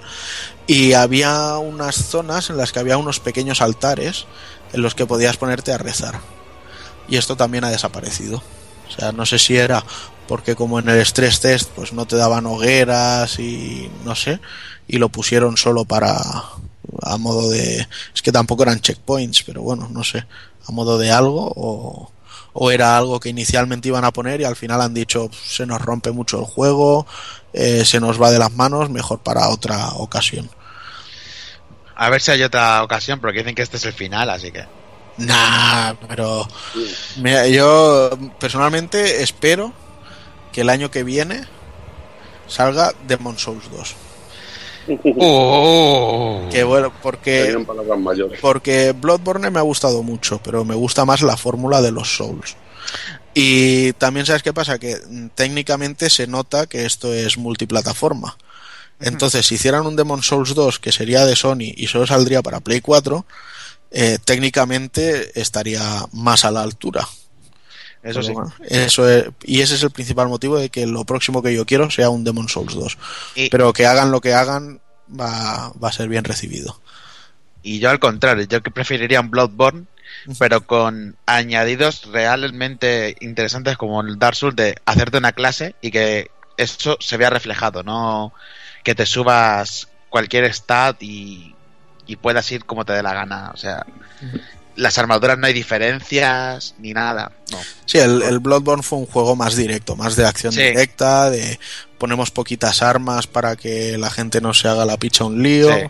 etcétera, etcétera. Y fue Más más, más acción, más arcade, más exacto, también más accesible para, para todo el mundo. Ya. Pero bueno, y nada, de- dejándome ¿El un combate, poco. Juanan, perdona, Dime. ¿el combate es más rápido como Bloodborne o es más... Es, es, es más, es más rápido que en los otros Dark Souls, pero no es tan rápido como en Bloodborne, lo cual para mí es un, un punto perfecto para, para este juego. O sea, tampoco quiero un Devil May Cry en, aquí. No, hombre, es habla- ya te lo matan. Hablando de combate, ¿has probado lo que decían que era como una nueva clase o, o especialización de arquero? Lo del arquero sí, sí es cierto que, que he visto que el, que el arco se utiliza de forma mucho más ligera, incluso que puedes hacer volteretas y levantarte y estar disparando flechas y cosas así, Joder. pero si te soy sincero no, no he tocado mucho el, el tema de arcos. Eh, he tirado más bien de ballesta en alguna ocasión, pero no, no, no, no es algo que, que suela utilizar. El arco era Dios en el Demon Soul, tío. Sí. Yo, yo maté al jefe final con, con un arco, o sea, que- Nueva rata. el racismo total, tío. Al, Madre al- mía. al rey del 1-4, ¿no? Ahí, o al, ahí. o al Ah. jefe feo. A ese que te quitaba un nivel, que decía, hostia, te voy a quitar un nivel. Pumba. Al Bueno, hablando, de, hablando de ratas, yo maté a los dos cabrones del puente eh, sin, sin atravesar la, la niebla. Por eso. Con el arco, se podía pirular ahí. el rateo, tío. Bah, Hablando de rateces, yo me cargué al, al Dragon Rider, al, al Caballero Dragón de- del 2, haciendo que se cayese por el precipicio. Así que Ah, bueno, echa la ley, echa la trampa, ¿no? Yo Claro. aquí, aquí me he encontrado, por ejemplo, no era un boss, pero era un mini boss. Llegas a una zona que hay un puente largo y entonces conforme vas avanzando de una niebla aparece un bicho, que es una especie de lobo cocodrilo raro. Total, que no había manera, no había manera, no había manera, y llega un momento que me doy cuenta que si corro hacia atrás, al volver a pasar el portón, digamos, de donde empieza el puente, el bicho se acerca a mí, se queda quieto y empieza a desvanecerse. En plan, hasta que no vuelvas al puente no, no luchamos. Pero mientras está desvaneciendo le puedo dar como cuatro o cinco veces. qué cabrón. Entonces me pasé un rato haciendo carrerita para que saliera, carrerita a volver para, para que viniera a desaparecer y así me lo cargué en plan fácil.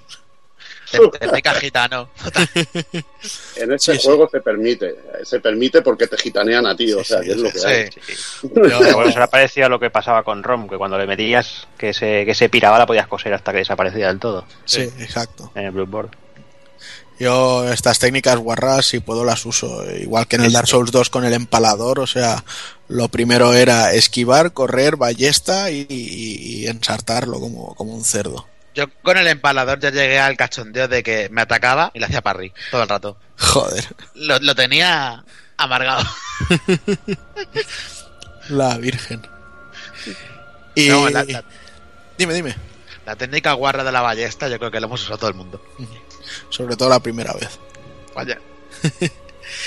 Y nada, luego, bueno, lo que, lo que decía un poquito de, eh, de personajes que a veces nos descolocarán y diremos, estoy viendo un juego antes de Dark Souls 1, de, después del Dark Souls 1, después del 2, pues bueno, veréis que los, los NPCs ay- ayudan muchísimo a, a que nos hagamos la picha un lío.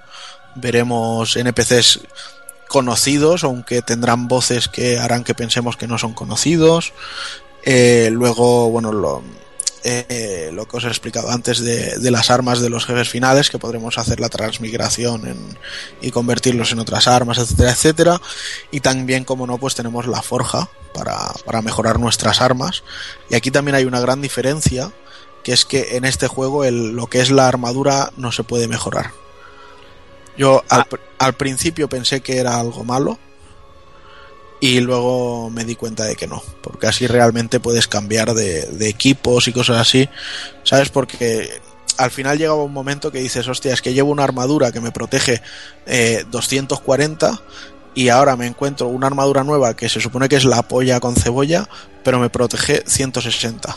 Sí, claro, pero es que una la tienes a más 9 y la otra no, no la tienes de base. Claro. Entonces, para evitar estas cosas, pues han hecho que, que el equipo no, no se mejore.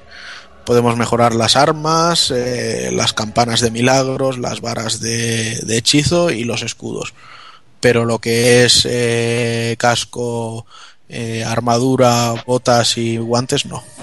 Bueno, igualmente ya viendo lo que hacían algunos jefes en el Dark Souls 2, ir con armadura o sin armadura daba lo mismo, la verdad. Hmm, Sí, Total. sí, es, es un poco injusto a veces, pero si no, no sería, no sería Dark Souls. Y luego, pues lo que sí que tenemos es eso. En, la forja tenemos a, a un herrero que nos, nos permitirá mejorar las armas y aparte también imbuirles algunas gemas para poder hacer que tengan efecto fuego, efecto oscuro, ta ta ta ta ta. Lo que sí que me he dado cuenta es que al imbuirlas muchas veces lo que pasa es que eh, dejan de escalar las armas. O sea, si tú tienes una, la- por ejemplo, en mi caso, la alabarda en normal y me escala a C y- en fuerza y C en destreza, si yo le meto una gema de fuego, deja de, de escalar.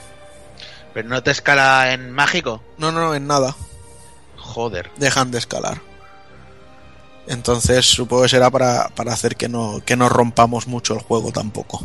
Porque en el anterior, si tenías un arma que ya de base escalaba en oscuro, le metías una un bufo de oscuridad y te escalaba a ese, por ejemplo. Ujú.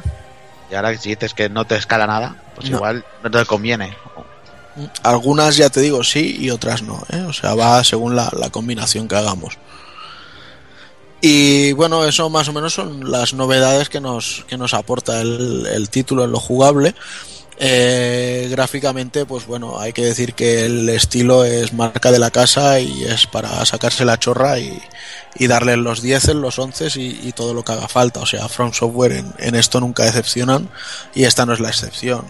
O sea, es- escenarios chulísimos, eh, no hay dos casas iguales en un poblado, las texturas están muy cuidadas, la iluminación muy bien, o sea, todo, todo, todo muy, muy, muy genial, las armaduras, equipos, muy vistoso todo y, un acabado gráfico realmente impecable. La pena es el, el apartado técnico, que quizá es lo que hablábamos, que le pasa factura no ser el exclusivo de alguien o no tener eh, más equipos detrás, porque decimos quizá con Bloodborne que lo hicieron en conjunto con gente de Sony y se conocen mejor las máquinas.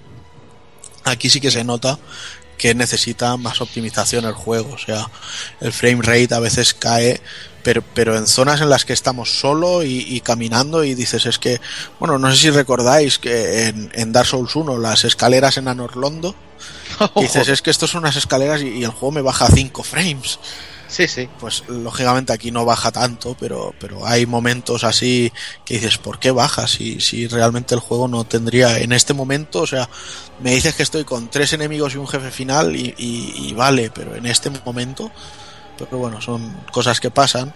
Marca de la casa. Sí, y luego una cosa que no me ha gustado nada es el tema de- con las texturas. Yo no sé si recordaréis el, el famoso caso del Rage con las megatexturas o supertexturas o como se llamase, sí. que Sí, hacía un barrido y luego hacía otro y tal. Pues aquí a veces, según eh, hacia donde miremos, cómo enfoquemos y tal, pues veremos cómo pasa también. Un poco, no, no tan exagerado y no, no son barridos, o sea, es a elementos concretos, pero ocurre. Y luego, bueno, pues el, el tema del, del rendimiento global, que yo, en mi opinión, rinde por debajo de, de Bloodborne y eso le pesa. O sea, También hay que decir que, que habrá que probarlo después del parche del día 1. Eso también es cierto. O sea, bueno, yo el, el parche del día 1 sí que lo tengo. Porque lo, lo habilitaron la semana pasada. El que tengo que probar ahora es la, la 1.03, que es la que se ha descargado hoy. Entonces habrá que ver. Igual, igual no sé, cuando vayamos a hacer el análisis escrito decimos, ¿os acordáis lo que dijimos en el podcast? Puta mierda. Funciona cojonudo. Y oye, yo seré la primera persona en alegrarse ¿eh? de, de poder hacerlo porque realmente el, el juego vale muchísima, muchísimo la pena. O sea, eh, ahora mismo os estoy diciendo esto, que tiene estos desperfectos técnicos y tal. Sí, pero es que también el juego intenta ir a sitios que, que poca gente se ha atrevido a ir. Y, entonces eh, hay un valor, o sea, eh, no rinde por, porque se han arriesgado a, llevarlo más allá. O sea, por ponerte un ejemplo, yo ahora también estoy tocando un poco el, el Knights of Azure, que sabemos que es de una compañía nicho, que es más pequeño y tal, y ves escenarios pues más vacíos y dices, bueno, pues el juego se mueve rápido, sí, pero pero a costa de qué? De darme un aspecto gráfico muy simple. Bloodborne, eh, o sea, en Dark Souls 3, tú eh, dejas la, la cámara fija hacia cualquier sitio y, y el muñeco mirando y cualquier cualquier estampa, o sea, en cualquier momento que haces eso, sacas una captura y te sirve para una postal. O sea, es que es precioso. Sea, La, la palabra es macabramente precioso. El nivel artístico suele ser increíble, sí. Igualmente, igualmente, Juanan, tú piensas también que un Dark Souls es un juego más complejo de cálculo también. Sí. Tiene que calcular muchas más estadísticas, por ejemplo, que Bloodborne, que estaba sim- simplificado en muchos aspectos. Exacto. Incluso la magia. Todas las magias, todas las habilidades de tus personajes. Tiene que calcular un montón de estadísticas. Y yo creo que también esas cosas influyen. Sí, Y tanto Y que hace influye. complejo. Inf- influye tanto que en el Dark Souls 2 tuvieron hasta problemitas con eso. Con los 60 frames y el desgaste de armas. ya Por ves. culpa de un stat, principalmente. Sí, sí, yo eso, yo eso lo sufrí al principio con el, con el Dark Souls 2, el, el que salió en Play 4. Sí, El tema de los 60 frames lo, lo sufrí. efectivamente. Y bueno, eh, lo que sí que es una gozada es, yo no sé si recordaréis, eh, es que tampoco quiero decir mucho para no spoilear a nadie, pero recordáis que en Demon Souls había un, un nivel que parecía más survival horror que cualquier juego survival horror. Ya, Sí, solo sí. Con, ya solo con deciros eso ya sabéis de qué ya, hablo, ya ¿verdad? sí. Sí, Y con las campanilleras y esas cosas. Pues ese concepto de nivel ha vuelto. Mola. Bien. Y, y- y es todavía más hijo puta. con lo cual, para, para mí, ya solo con eso se han ganado el cielo. Lo que también hay que decir es que a nivel de jefes finales, lo que he visto hasta ahora al menos, es todo más antropomórfico. O sea, serán más grandes, más pequeños, pero casi todos son seres humanos, o sea, personajes que parecen humanos. No me he encontrado cosas como, yo que sé, veíamos en, en otras entregas el, el, el Java de Hat, aquel gordo del Dark Souls 2 o el, el dragón desdentado del, del 1, cosas así, no los estoy viendo. Entonces, es un poco de aquella manera este tema, pero bueno, aún así lo- los jefes finales son como siempre, o sea, tienen una presencia, un porte. Ha habido una zona en concreto que me he encontrado con uno que es que era de, de dejarse el crocante en los gallumbos directamente solo por la puesta en escena. O sea, y, te lo estás viendo, dices, a ver, va a pasar esto. Vale, bueno, voy a picar el cebo y tal. Pero luego cuando llegas al momento y te lo encuentras, dices, la Virgen. No sé, o sea, son toques de calidad que, que es que no encuentro realmente muchos desarrolladores que, que sean capaces de hacerlos. O sea, por ponerte un ejemplo, un me encantan y, estoy deseando de que llegue el 4 y, seguramente que lo jugaré y, viendo el, el apartado técnico al que han llegado seguramente me sacaré la chorra pero estos toques de, de, hijoputismo y, de, de maravillosos conceptos, eh, creo que nadie eh, a, a día de hoy es capaz de, de igualárselos a From Software. Y es, y es principalmente el, el, el gran valor añadido que tienen sus juegos. Y si has jugado, si has jugado varios juegos, Juanan, es, es lo que tú dices, lo del jefe, que te espera ya lo peor, o cualquier bicho que ves ahí dices, Buah, este me va, me va a quitar hasta... Vas con un cuidado y con un miedo con cualquier bichillo, tío, que te puede joder la vida, tío. Aún así, tam- también echo mucho de menos, que creo que tampoco, por lo que imagino, ya no me quedará mucho que ver. Eh, echo de menos que vuelva a algún nivel estilo a la fortaleza de Sen, con trampas, con, Un, un nivel. las Un, guillotinas, o sea. un nivel puzzle. Sí, exacto. Eso lo echo más de menos. Ya en, en, en los DLCs de Dark Souls 2 sí que vi al- algún, aunque no fuera exactamente puzzles asesinos como podían ser en la fortaleza de Sen, pero aquellos que había que subir y bajar los, la- las columnas del suelo y según donde las pusieras podías ir por unos caminos, por otros, etcétera, etcétera, no sé. Ahí ya vi más cosillas, pero aquí de momento no, no he visto ese nivel de, de toque en, en un escenario y, y me molaría al menos un poquito encontrarlo. Y a nivel de dificultad, ¿cómo lo ves el juego? ¿Por encima, por debajo de los anteriores? ¿Bien nivelado? Yo creo que está bastante bien nivelado. Lo que pasa que eh, ha llegado un punto en el que tenía tres, cuatro opciones de caminos por los que tomar y era como en plan, a ver, acabo de terminar esto y más o menos iba bien, cómodo. O sea, ¿cómo puede ser que por este camino muera directamente, por este camino muera directamente y por este camino muera directamente aplastado injustamente por, por un jefe final que sale ahí.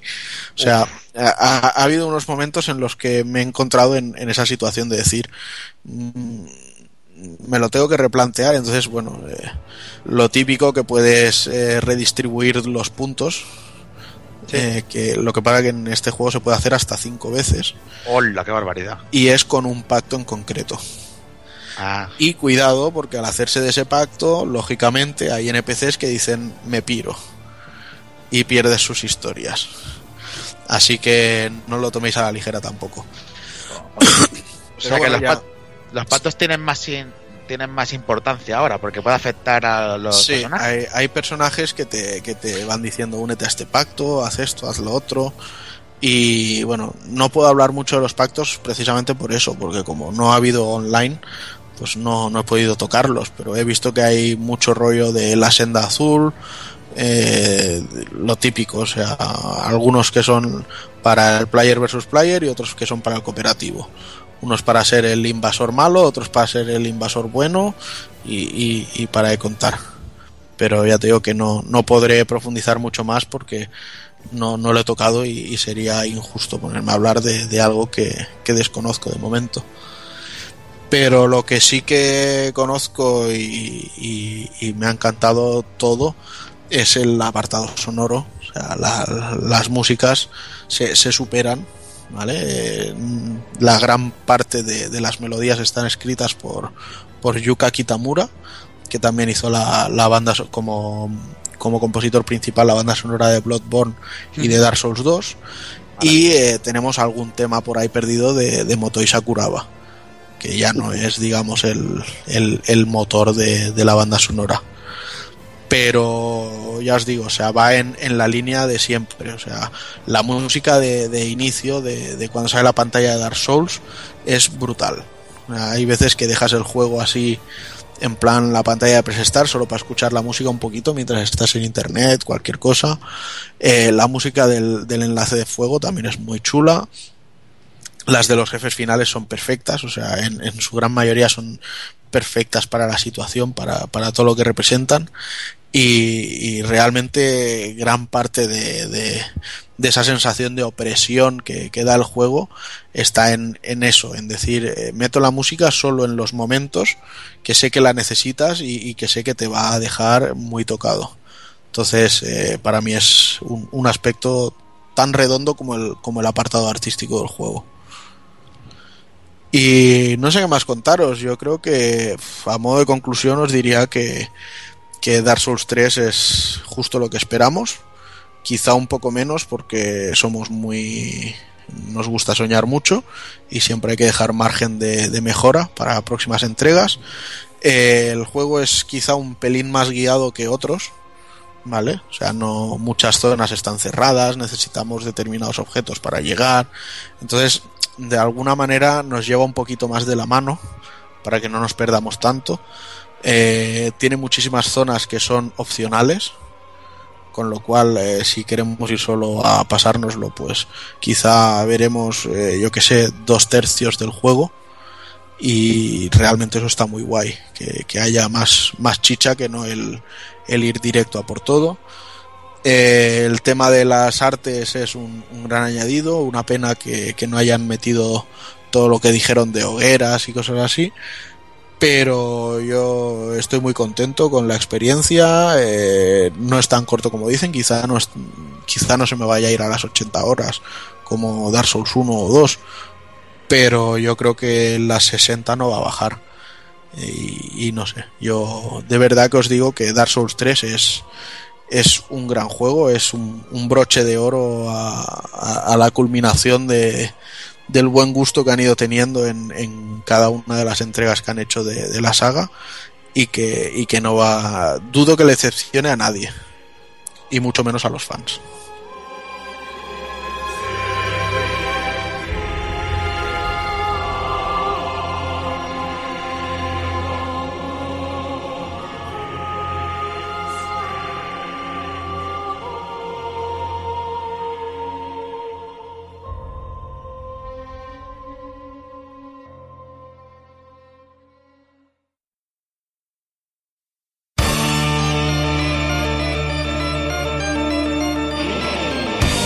Y recuerda, si no te mola ser un calamar y quieres estar bien informado, pásate por el blog pulpofrito.com. También puedes seguirnos en Twitter y Facebook.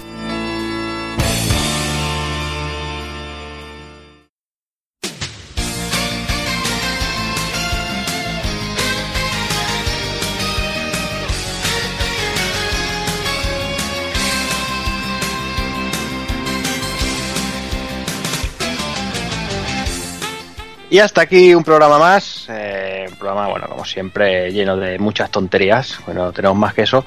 Y no queda más que, pues, lo de siempre, despedirme del personal. Me empiezo despidiendo, señor Tagokun. Pues lo dicho, chicos, eh, un placer estar una vez más por aquí. eh, siempre mola echar la noche de un viernes como si no tuviera posibilidad de salir a ligar. Pero nada, en, en familia, colegueo. Muy guay aquí tener a- al amigo Sound, que, que compartimos muchas golferías de, de Dark Souls siempre por Twitter. Y, y con muchas ganas de que colguemos para... Tengo que... Ahora mismo tengo que decidir si me iré a la cama o, o si volveré a, a Dark Souls, que estoy en una zona que no os puedo decir, pero que, que quiero que la veáis. Ojalá, ojalá juegues y te caigan 100.000 almas. Al vicio, bueno, hombre. Cabrón. Así que, Fuera mucho. Así que nada, supongo que el mes que viene estaré más tranquilito y, y dejaremos que los señores de Microsoft analicen su, su Quantum Break. Sí, hombre, sí. Ya les dejaremos. Pues nada, Tagokun, hablamos en dos semanillas. Venga, un abrazo. Y venga, me despido también del señor Hazard. Bueno, pues ya está, ya sabéis dónde voy a ir yo. ¿Sí? ¿A dormir? No, tengo el equipo, el, el or Alive por aquí. Nada, me- creo que me voy a ir a ver la película del Capitán Harlow que está en 3D, que no la he visto todavía. Con las gafas en 3D para, para flipar todavía un poquito más. Y nada, esperando. 4.5 Sí, VR, la 4.5 Matrix. esa. Y nada, esperar el mes que viene con el, el Digimon Story Cyberputas este, o Cyberslut, o Cybersleut, o como, como se llame. Y el Knights of Azure. Y me parece que de momento este mes no voy a pillar nada más. No sé lo que sale. Bueno, sale Dark Souls 3. Eh, la verdad que Takokun con los putos vídeos que estoy comprimiendo cada puta noche me, me lo está, me lo está vendiendo. Eh, a ver, a ver, a- yo siempre lo he dicho, la pinta la tiene bien, pero eso de volver para atrás a subir de nivel nunca me ha gustado. Ya sabes, en cuanto TX te diga que es una mierda, caerás, tío. Sí, sí, sí. Bueno, el, próximo me parece es el Final Fantasy XV. Seguro, seguro. Pues nada, Hazard, no te canses demasiado. Muy bien, venga, que Venga, vaya bien. Vamos. Oh. Y venga, me despido del señor Evil. Venga, pues hasta otra. Lo hemos pasado muy bien, como siempre. Y nada, este mes también recordar para los nintenderos que sale el Star Fox, el Star Fox Zero y, y eso hay que trincarlo. En mi caso, es indispensable. Sí, sí, Y nada, nos pinta. vemos y hablaremos. Y hablaremos, Pinta bueno, bien, ya hablaré pinta de bien. Sí, sí. La verdad que yo vi el tráiler, el último, y, y me puso a tope. Me puso a tope. Muchísimas ganas de, de Pues nada. Venga, Muy bien. Pues nada, Evil, hablamos en dos semanillas de Tresur. nos vemos. ya ves, ahí tenemos mucho que rajar. Claro que sí. Venga, a descansar. Sí, sí, me voy a, yo sí que me voy a sobar. Estoy zombie ya, tío. Haces bien. Y nada, me despido de, de señor Souchama, que lo hemos tenido por aquí cascando todo el programa. Pues sí, tío, muchísimas gracias por dejarme participar en el podcast. La verdad es que me ha encantado estar aquí con vosotros haciendo el golfo y comentando de Dark como- Souls. Esto como te lo íbamos a hacer con cariño, ya te hemos dicho. Vaya, no me ha dolido nada. Entra en Habla- a- a- hablamos mucho, pero al final somos, somos muy cariñosos. tío. Vaya. Se nos va la fuerza por la boca. Y nada, pues para participar en otro lo que sea, estoy aquí para lo que queráis. Muy bien, pues ya sabes, esta es tu casa. Muchísimas gracias. Y nada más, eh, simplemente pues ya sabéis, de aquí dos semanillas volvemos con esos juegos de Tresur para Mega Drive. De aquí un mesecito volveremos con el programa de actualidad, que seguramente se analizará Quantum Break, para que no nos acusen de Sony ni de Nintendo ni esas cosas. Y poco más que añadir. Así que nada, señoras, señores, niños y niñas, portaros bien, ser buenos. Y un saludo a todos.